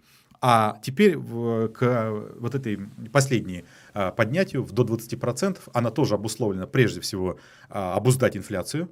И, конечно же, ну, мотивировали ее в основном тем, что а, нужно э, было сделать так, чтобы э, люди не побежали в банки и не стали снимать свои деньги. То есть если ставка центральная ну, выросла до 20%, тут же по банковским депозитам они тоже выросли, вот как мы говорили выше до 20%, 10% в долларах, и люди начали возвращать сейчас деньги, есть тенденция обратно в банки. То есть, чтобы банковская система банально не рухнула. Э, еще один э, момент здесь важен, чтобы э, высокая процентная ставка, она ослабляет спекуляции на доллар, потому что некоторые, ну, и люди, и бизнес могут взять деньги даже в кредит, чтобы играть против рубля, uh-huh. то есть покупать доллар. И чтобы вот такие спекуляции остудить, процентная ставка тоже поднимается. Ну, это абсолютно согласен. Тут есть еще вторая вещь. Любой либеральный так сказать, учебник экономикса вам скажет, что для того, чтобы остудить инфляцию, нужно повышать учетную ставку. Это так сказать, любой учебник, да, будет uh-huh. говорить. Вот. А, то есть в данном случае э, Набиулин и вообще ЦБ работают строго по схеме, да, то есть да. схема четко вот. Конечно. Э, инфляция растет, повышайте учетную ставку. Ну это, ну там, не знаю, там, э, если берете Федеральную резервную систему США, там та же самая будет схема, то есть они тоже реагируют достаточно часто на. Да, они сейчас говорят о поднятии. Вот, да, да, это стандартный, стандартный ход. Но принципиальное отличие состоит в чем, что у нас-то вся эта э, штука раскрутилась не по э, монетарным причинам, не из финансовых это все, а из событий политических происходит, и mm-hmm. военно-политических, и из-за санкций и так далее. То есть, а, ну хорошо, вы ставку-то подняли, но а, спецоперацию вы этим не прекратите, и санкции вы этим не отмените. Угу. И то есть, соответственно, Э, стимулы, которые привели тогда к росту э, доллара э, паническому, да, вы тоже не уберете, потому что они находились за пределами монетарной политики. За а удар да. по реальному сектору да, а, а, да, совершенно. А по реальному сектору врезали это Очень сильно, да, да. да, капитально. Вот. А поэтому возникает такая парадоксальная ситуация, что в принципе вроде формально правильно, да, как Ленин говорил, формально правильно, по сути, издевательство. Конечно. То есть, вернее, как они, вернее, свою проблему они решают, ну, как показали, да, они mm-hmm. решают проблему. То есть рубль же укрепился на самом деле, да. э, ну, факт, да, вот по Да, сравнению с тем, да. что было, они подукрепили его. Но при этом создали другую проблему, которая, на мой взгляд, глубже и серьезнее. Да, для, на реальный сектор нагрузки резко выросли. И у меня есть, э, например, знакомые, работающие ну, в большом крупном бизнесе. А, я вот, мне вот один мой товарищ, ну, не, как, как товарищ, он, конечно, не коммунист, он Коллега. коллега, назовем так, да, коллега. Вот, он в бизнесе работает, в крупном бизнесе, и он рассказывает все равно мне вот такие истории, что вот есть такое понятие овердрафт. Это когда, например, у тебя кассовый разрыв э, на предприятии. Э, Допустим, нужно на сегодня выплатить э, НДС налог, и его ждать э, НДС не будут. И, соответственно, э, нужно вот просто вот сию минуту найти деньги. И можно уйти в минус, скажем, по расчетному счете. Это называется вот такой краткосрочный кредит, овердрафт. И по нему процентные ставки тоже резко выросли. В общем, э, там до каких-то чуть ли не там 20% также. Но я к чему все это говорю? Это еще больше увеличил, усилил вот эти издержки бизнеса здесь. Конечно. Олег, А вот такой вопрос. А вот сейчас ходят слухи, что Набиулина либо ее снимут, либо она сама уйдет в отставку. Как вы считаете, это будет правильный ход и- или нет? для кого для Набиулиной или Для, я думаю, для экономики Центробанка и, ну, и, наверное, для нее самой. Ну, во-первых, э, кстати, как только, э, я, по-моему, в 2015 году а, помню вот э, резкое падение рубля по отношению Мгм. к доллару, то есть был пакет санкций э, внедрен, там чуть ли не до 100 рублей дошел доллар, потом откатился, рубль ну, к доллару, потом откатился, и сразу заговорили о том, что Набиулина ушла в отставку и улетела в США. Мгм. Теперь снова заговорили об этом, но потом сказали, что она вроде здесь. Э, Я думаю, что если даже она уйдет э, в отставку, то политика, наверное, Центрального банка не поменяется. Это как тоже такое заблуждение. Придет кто-то там другой, э, и у нас все будет по-другому. Или как наши либералы сегодня думают, что вся эта спецоперация – это идея одного человека. Мгм. А если бы э, вот э, он с ним что-то случится или он там передумает, то все это отменится, например. То есть они не видят э, никаких больше причин, или они все хотят как-то а, соединить вот в одну какую-то личность. Это ну, просто так. что для них удобно, что вот одну личность заменили на другую личность, и все будет нормально. Так не бывает. Да. Но Возьмем ту же Украину. Там вроде личности э, президента меняются очень часто. Но говорит ли о том, что вот они вышли из периферийного тупика, стало ли у них лучше? Нет. По всем объективным макроэкономическим а, мы смотрим показателям, все из года в год Всё в одну становилось все да. хуже и хуже. Б- Внешний долг рос, э, торговый сальдо э, ну, было все время отрицательным, и все показатели просто ухудшались из года в год. И, наверное, сменяемость власти здесь ни при чем. Но просто единственное, по поводу Набиуллиной есть еще одна проблема. А кто на ее место? Это вопрос ведь не в плане того, так, идеологического там какого-то или еще чего-то, значит, мышления, да? А эта должность может превратиться в расстрельную. То есть я не думаю, что сейчас кто-то рвется сесть на это Ну да, кресло. кстати. ну, уж пусть сидит. э, Вот, да, потому что, ну, я не знаю, кто вот согласится сейчас при этой политической конфигурации, да, потому что если бы там сменилась власть, предположим, да, тогда там другая политика, все то, о чем мы говорили, другое, понятно, другие люди пришли бы, да? а так в рамках этой конфигурации принять вот такое наследство сейчас, да, Ну да. а, какое, Приятно какая мало, радость, да. да. А, продолжаем. У нас, э, а, ну время еще есть. Да, ну, время просто, есть, Борис да. слежу. Вот тут, тут э, Юлия Грязнова еще один вопрос задает. Э, Значит, Трансип превращается в дорогу жизни. Как вы считаете, кто-нибудь рассчитывал его пропускную способность? И ведь его тоже надо регулировать, Трансип. Иначе по нему будут вести напольную плитку, а не детское питание. Ну, я просто хочу сказать, что по Транссибу, поскольку я был в Иркутске сейчас совсем Да. недавно, по Транссибу проблемы с пропускной способностью были еще где-то в январе-феврале. А, при том, что ничего еще такого не случилось. Ну, то есть там были другие причины, почему, но это произошло, там целый ряд был проблем. Я Да, там даже- Владивостокский порт тоже да, был да, перегружен. Да, всё да, да, оттуда. да, да. А, это отчасти было связано с тем, что Китай увеличил потоки вот по Транссибу своего транзита. Вот, и, соответственно, он был перегружен уже тогда. То есть я думаю, что он сейчас тем более будет перегружен. Да, да, да. Тут ничего не, не добавить. И Опять надеяться на Китай, который все должен нам построить шелковый путь через Казахстан и дальше вот на Европу у них был. Ну, Вот. другое дело, насколько сейчас по Транссибу дальше на Запад можно гнать китайские товары в Европу, учитывая все эти проблемы с транспортной логистикой и так далее, которые возникли просто. Ну, теоретически, теоретически через Белоруссию на Запад гнать можно, вообще-то, наверное, да. Но в любом случае перегрузка есть, это факт. То есть это, опять же, Юля все правильно сказала. Так, дальше. Э, Так, вот такой вот вопрос. я, правда, не знаю, кому он адресован, наверное, в первую очередь Рафаэлю.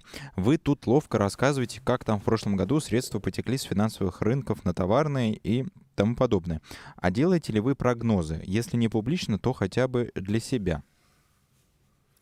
Ну, труд, трудно прогнозировать. Вы знаете, вот все такие экономисты, которые э, прогнозируют, какой будет завтра доллар, рубль и, и там, я не знаю, цены на нефть, на газ, это как э, часто, ну, э, пальцем в небо тыкать, я не Иногда знаю. попадаешь. Иногда попадаешь, да. А все-таки очень много разных обстоятельств. Ну, вот, например, по этой спецоперации, ну, мало кто представлял, что она будет э, реальностью. Естественно, что цены на газ, вот, например, они были до 2000 долларов. Я полагаю, это было в октябре 2021 года, что Э, эти цены так выросли резко вверх с 200 долларов в начале года до 2000 э, к концу, э, вот из-за этих спекулятивных пузырей. Но спекулятивные пузыри никуда не делись, это точно. Но однако сейчас цены на газ также растут из-за вот этой спецоперации. Это тоже безусловно, это фактор. Они сейчас под 4000 долларов уже. Ну дальше они лопнут же. Да, э, снижение будет, и пузыри тоже должны когда-либо э, лопнуть. Но если они начнут лопаться, вот эти о всех, э, о чем я говорил выше, то, в принципе, это приведет к очень сильному экономическому кризису, финансово-экономическому кризису. А вот я как раз чем... и думаю, что большой экономический кризис, мировой, не да. только у нас, он вполне реален, и более того, он очень, очень быстро может наступить. Да, может. А, то есть в этом смысле, что вот все боятся мировой войны, угу. А я думаю, что нам грозит э, мировой экономический кризис, который как бы, так сказать, функционально заменит эту войну с точки зрения политэкономии, да, то есть выполнит всю ту же самую функцию. То есть просто вот уничтожение избыточных производительных сил, так сказать, дезорганизация рынков, ну и ну, все то, что в общем во время войны происходит, может произойти просто само собой. Ну, тем более, что так сказать, спецоперация уже дала вот это военное измерение. Да. А дальше вот уже экономические последствия наступят по-любому, да, то есть глобально. То есть события происходят локально, то есть раньше мы думали в категориях мировой войны, то есть что вот как Первая мировая или Вторая мировая mm-hmm. война, то есть события происходят глобально и последствия глобальные, да. А что если события происходят, ну, такое локально или регионально, а последствия все равно глобальные, да, то есть они все да. равно наступают в том же самом примерно объеме. Э, и вот мне кажется, это очень вероятный вариант, что мы сейчас увидим эскалацию не столько всяких вооруженных конфликтов, как все ждут, ну, дальше, да, а сколько эскалацию экономических проблем и, на глобальном уровне. Да, и тут надо добавить, наверное, что еще вот то, что гегемония США, она все-таки уже давно в упадке, и, возможно, вот эта мир-система под эгидой, так mm-hmm. скажем, да, где США занимает господствующее положение, она подошла к своему логическому завершению. И как, Что предсказывал Валерстайн. Э, да, и Ориги, например, да. Угу. То есть было несколько системных циклов накопления угу. капитала, я напомню, вот под эгидой Генуи, потом Голландии, Великобритании, и вот теперь США. И вот а, именно сейчас вот эти проблемы, это как раз а, показывает нам то, вот эту агонию США и а, вот эти перетрубации, которые происходят в мире. И, возможно, на арену выйдет там мир-система под эгидой нового гегемона. Или, или, друг, или, или некапиталистический. Или некапиталистический, что тоже очень логично, да. тоже, тоже возможно, конечно. Олег. Так, вот такой вот вопрос Рафаэлю. Как вы считаете, когда наконец-таки э, на бирже откроются торги акциями, то получится ли у простых граждан э, купить на какую-нибудь сумму денег акции крупных компаний типа Сбера, Роснефти, которые, вот, как мы видим, очень сильно упали в своей цене? Ну да, надо подождать, когда откроются э, биржи. Ну как они откроют, э, пока трудно тоже сказать, а, потому что понятно, что это ну, нанесет удар по финансовым нашим, и поэтому Тут надо подождать. Ну, вероятно, они сильно упадут, можно будет купить. Только насколько эти инвестиции оправдаются, тут тоже сказать трудно. Я не могу сказать, что все это резко обязательно а, будет а, расти, потому что все зависит еще от качества этих санкций. Как мы говорили выше, если это будет напоминать какую-то блокаду, предположим, то и нет повода для роста этих акций. Это может превратиться в, просто в пыль. А он, тем более, если потом все будет национализировано. А если потом, да, да, да, все, и, то, и точка, да. да. Я... Так, дальше.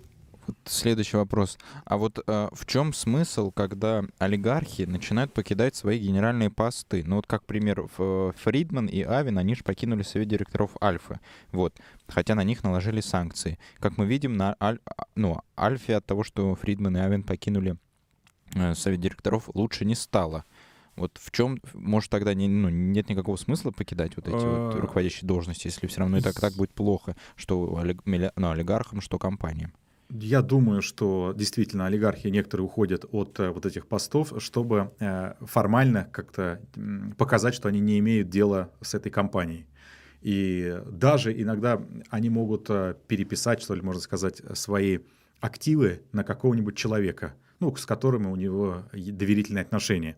И формально этот человек просто вообще не занимается бизнесменом. Я напомню, а, Березовский с этим судился-то в Абрамовичем, да, в Лондоне. И мы же знаем, как э, Березовский говорил, что а, Абрамович мне должен 5,5, по-моему, миллиардов долларов за Сибнефть, потому что а, он, э, я владел как бы этой половиной, но так как я был чиновником, я не мог это показать э, де, ю- де юре. А Де-факто я владел. И вот это все эти ужасы. Да нет, я помню, я могу вам сейчас сказать страшную вещь. Да. Я в Лондоне, в один из моих, э, из поездок в Лондоне я там столкнулся с Березовским. Ух ты, который, интересно, да, да, расскажите, это длинная, это длинная, это просто длинная история, то есть времени Ну, нет, потом как да, расскажу да. может отдельно. В общем, а, при упоминании Абрамовича он просто заорал. Он не просто там, Мгм. он просто начал вопить. Вот, это, это было страшное зрелище. Да. Вот. Там, Я никогда не прощу этого, да.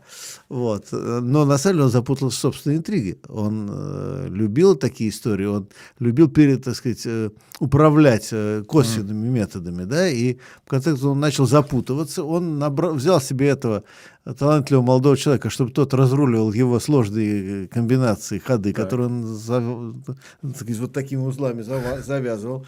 А, Нашел действительно подходящего человека. Э, Роман Абрамович действительно все это начал очень хорошо, так сказать, управлять этими сложными узелками, которые запутал э, э, Борис Абрамович.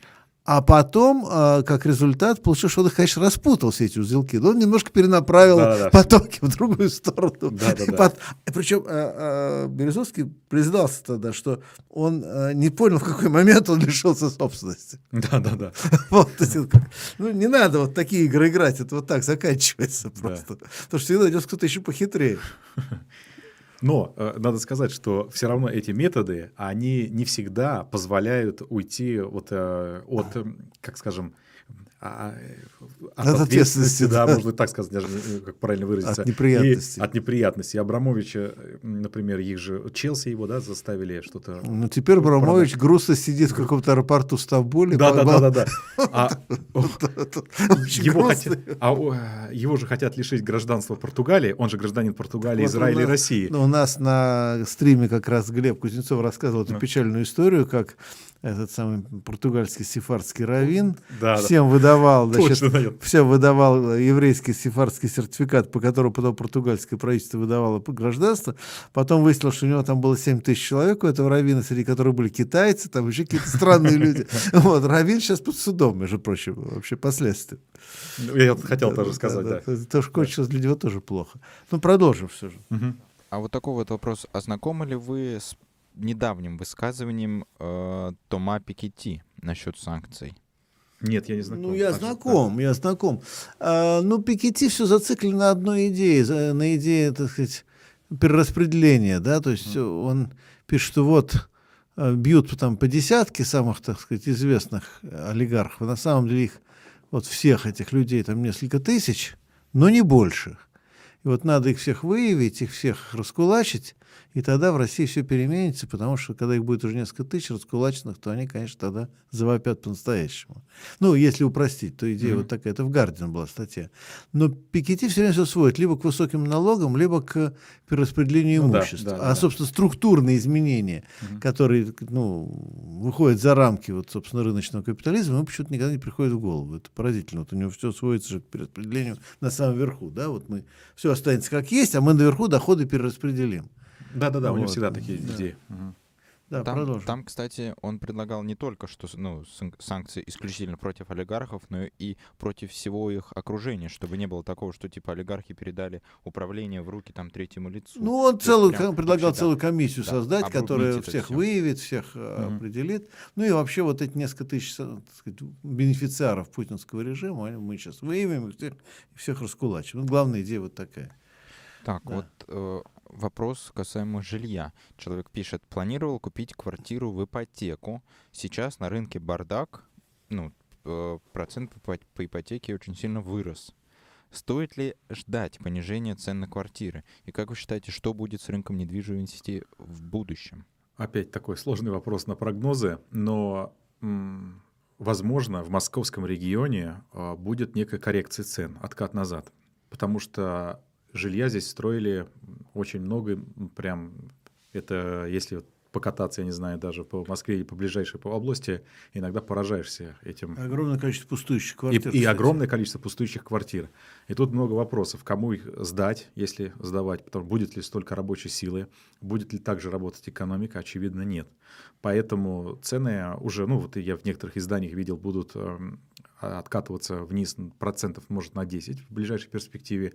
Насчет ипотеки, возможно, ну тоже вот в ближайшей перспективе для ее поддержки а, будет э, процентная ставка опущена в некотором, ну, э, конкретно для этих целей. Как, например, для айтишников, да, сейчас сказано, что процентная ставка по кредиту будет льготная. А, но надо ли покупать в ипотеку? Тут, конечно, надо смотреть вам, потому что смотря где вы работаете, вдруг вы там в Икее и э, вроде зарплату пока платите или в Макдональдсе, но работы нет. Явно, что это продолжаться долго не будет. И какая она будет э, экономика, структура, какие будут э, заработные платы в недалеком будущем, сказать сложно. К сожалению, не смогу ответить более подробно. Ну, мне кажется, достаточно уже. А, Олег, а вот тут, кстати, на тему Макдональдса. Тут зритель один написал, что в Сибири, в некоторых городах, Макдональдсом владеет там какая-то ООО российская, и они не закрылись, и цены у них как обычно, то есть вообще ничего не а меняется. А Макдональдс это вообще франшиза. Да. Франшиза. А, но уход Макдональдса э, с рынка не означает, что закроется каждый отдельный ресторан. Это означает, что система будет э, закрыта. Потому что Макдональдс же система, там система поставок, система контроля качества. Но ну, у нас система, поставщики все российские, абсолютно не важно, это не важно, это система логистики, там, про управление и так далее. А поэтому я думаю, что они могут... Ну, и просто, кстати, юридически я не верю, что они могут оперировать. Я хотел сказать, как они юридически, если да. да, М вот это держать и так далее. Не, ну они да. могут переименоваться в дядю Ваню, там, в дядю ну, тогда Васю. Будет, тогда там, будет да, понятно, да. да. А, что Собянин предлагает. Да, ну я думаю, что да, будут переименоваться. Это Володин предлагал. Не надо, тут вот. Сергей Семенович. Ну, не важно, да, да, нет, не Собянин, это Володин, да. А, и даже уже эта эмблема появилась перевернутая, значит, М, превратившаяся в перевернутую. Да, Шаурма, уже да, так? Да, Баре, да. Бюро нет, патентов. Да, нет, почему, блядь, ну, вполне возможно, что они, многие из них вот в каком-то виде, какие-то рестораны там будут работать. Тем более, надо учитывать одну вещь. Макдональдс занимает в провинциальных городах, вот сколько я видел, я много езжу, всегда занимает место в самом центре города, иногда в исторических зданиях, иногда в самом лучшем месте. Поэтому, как ни странно, именно в этом месте, где был Макдональдс, что-то будет. То есть может закроется что-то другое, а вот конкретно это место, эта точка, скорее всего, ну, с 90% вероятностью будет работать дальше. Просто потому что место уж больно выгодное, и его никто терять не будет. Олег. Да, ну вот и тут, кстати, насчет Макдональдса еще я, я читал, по крайней мере, не знаю, как вы, а, заявление основателя Теремка, что в России невозможно создать компанию типа Макдональдс, потому что это ну, много десятилетий на это потребуется, а тут у нас предлагают за 2-3 года быстренько импортозаместить и жить в масле. Ну, просто будет что? другая что-то. Это как ну, раз здесь я не думаю, что вот, ничего, что кафешка какая-нибудь будет. Да, я тоже, будет, я бы здесь тоже не стал акцентировать сильно внимание. Конечно. Даже, да, что-нибудь будет правильно, говорите, Борис Вот проблема, например, еще раз скажу, с самолетами, и когда говорит там Boeing или Airbus, что мы больше не будем поставлять самолетов, верните наши, а у нас из 1024 эксплуатируемых машин 76% а иностранных приходится на Boeing и Airbus, и все остальное менее 20. А Embraer тоже, между прочим, даже присоединился. Да, Embraer тоже тоже, но их не так много, но все-таки. И получается у нас 20, э, менее 25% советских и российских судов. Из них вот половина советских, вот из этих 25%, половина российских. Сухой суперджет, которые в большей степени стоят, ну, потому что они потому что запчасти не поставляют из э, западных стран. И вот это уже проблема. А страна у нас гигантская. Вот, Борис Юрьевич, вы часто ездите. И как во все уголки нашей необъятной ну, в Якутии родины? ужас. Да, и вот это, или на Чукотку, а это, ну все, это наша единая страна. И ну, как да. мы будем летать? Вот это проблема, но не в Макдональдсе. Я вообще собирался на Чукотку, не на Чукотку, на Камчатку собирался летать. Да. В этом году уже все, видимо, не полечу. Да, вот Похоже, это проблема. Да. А только Макдональдс это... туда. По сопкам Так, погулять, продолжим. Борис Юрьевич? А? По сопкам погулять? Нет, ну почему меня-то звали не гулять по сопкам, меня звали выступать, конечно, на Камчатку, но вот э, похоже, что это становится проблемой. Так, у нас Могли бы при- еще взять курсы этого э, серфинга, там же на Да. Камчатке. Нет, это не уже немножко поздновато. Так, у нас не так много времени до предполагаемого завершения. Вопросы а, есть. Вопросы есть. Давайте блицем пройдем тогда по этим Это вопросам. быстро, да, мы отвечаем? Ну да, Так, ну, ну- не можем, мы можем задержаться несколько минут. А, тут такой вопрос вот Рафаэлю. А с чего лучше начать изучение экономики? Какие книги вы можете посоветовать?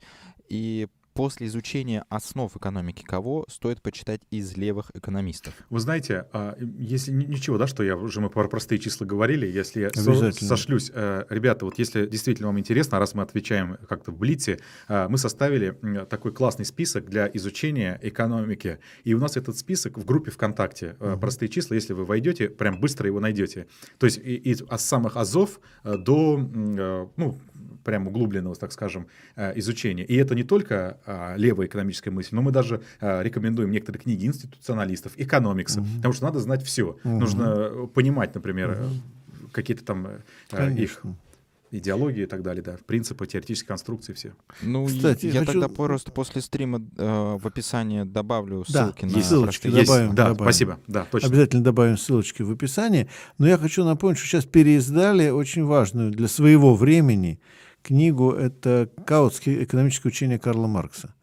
Вот. Это э, ну, книга, по которой все, в том числе русские марксисты, э, учились в начале 20 века. Она, конечно, ну, в каком-то смысле устарела, но, не- на мой взгляд, очень удобная для того, чтобы понять азы. Э, Так что вот обратите внимание. Так, И, продолжим. конечно, книги Бориса Юрьевича Горлицкого. Очень интересно, я ну, читал. все-таки не экономист. Так, продолжим. А, вот такой вот вопрос.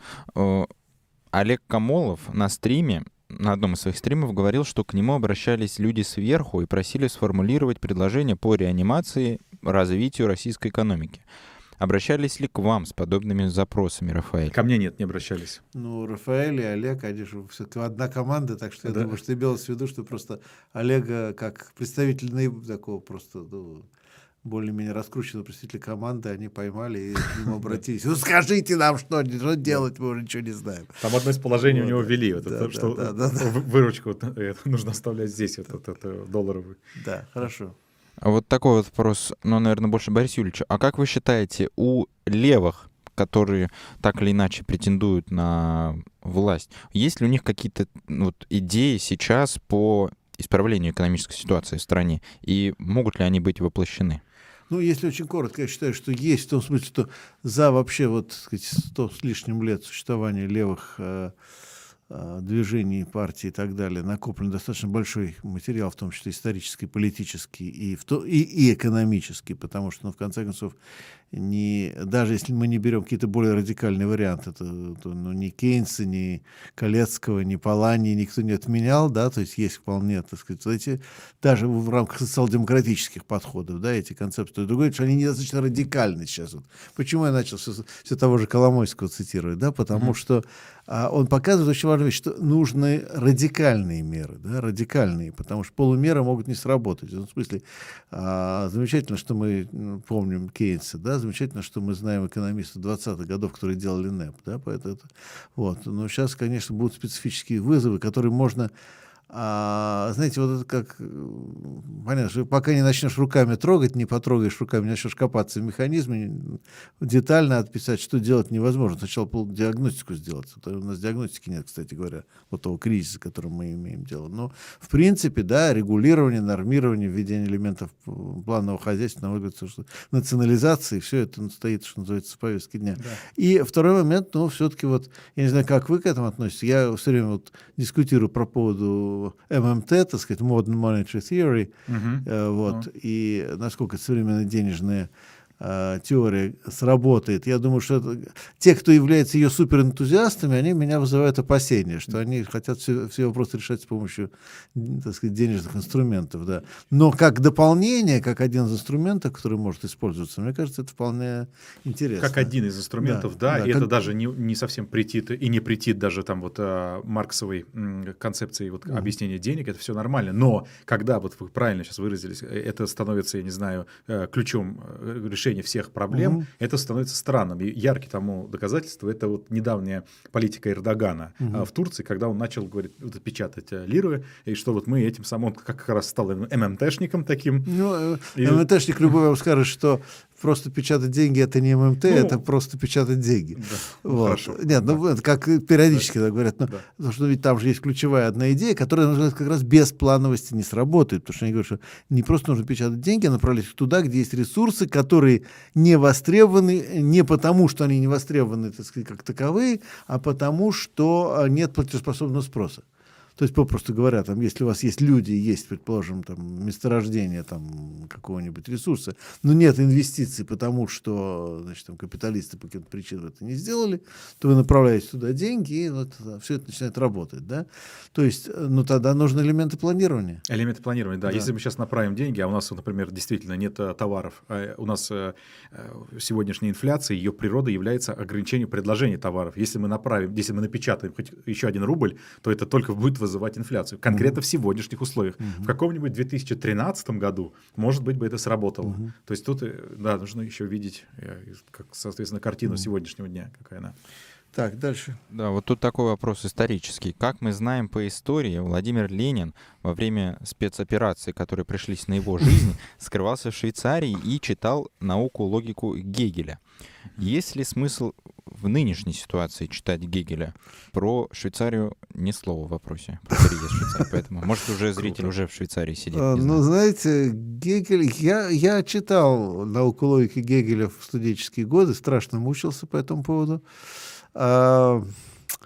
А, нет, я не против Гегеля, избави бог, я очень уважаю Гегеля, но напоследок расскажу вам такую историю, реальную историю Мгм. про, может быть, даже рассказал на каком-нибудь стриме, просто я очень люблю эту историю. Это МГУ, 70-е годы, и один молодой человек вот все очень долго штудировал науку логики Гегеля, и было несколько темных мест, он совершенно категорически не понимал, вот он все мучился, не мог понять, и пошел э, на Киевский вокзал встречать Гегеля, чтобы у него спросить. Вот.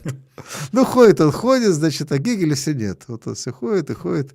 И вот э, через какое-то время к нему подходит мент, какой-то подозрительный какой-то молодой человек, как-то странно ходит все время по платформе, туда-сюда к нему подходит мент и говорит, простите, молодой человек, а вот что вы здесь делаете?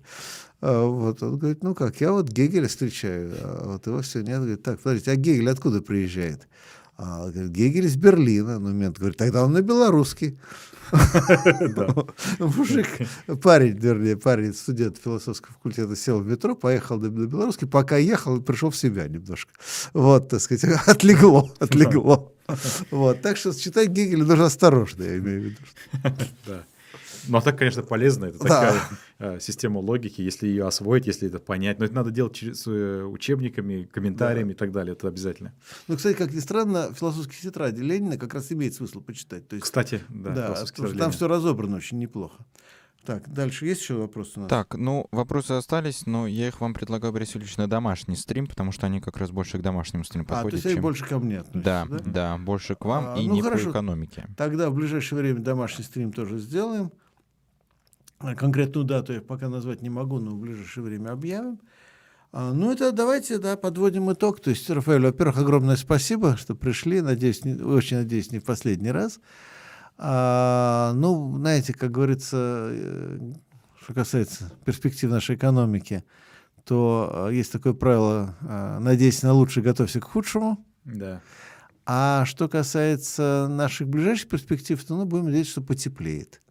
Вот. Э, Будем надеяться на потепление. В любом случае, климатическое, это погодное, по крайней мере, насчет политического, может быть, кто знает.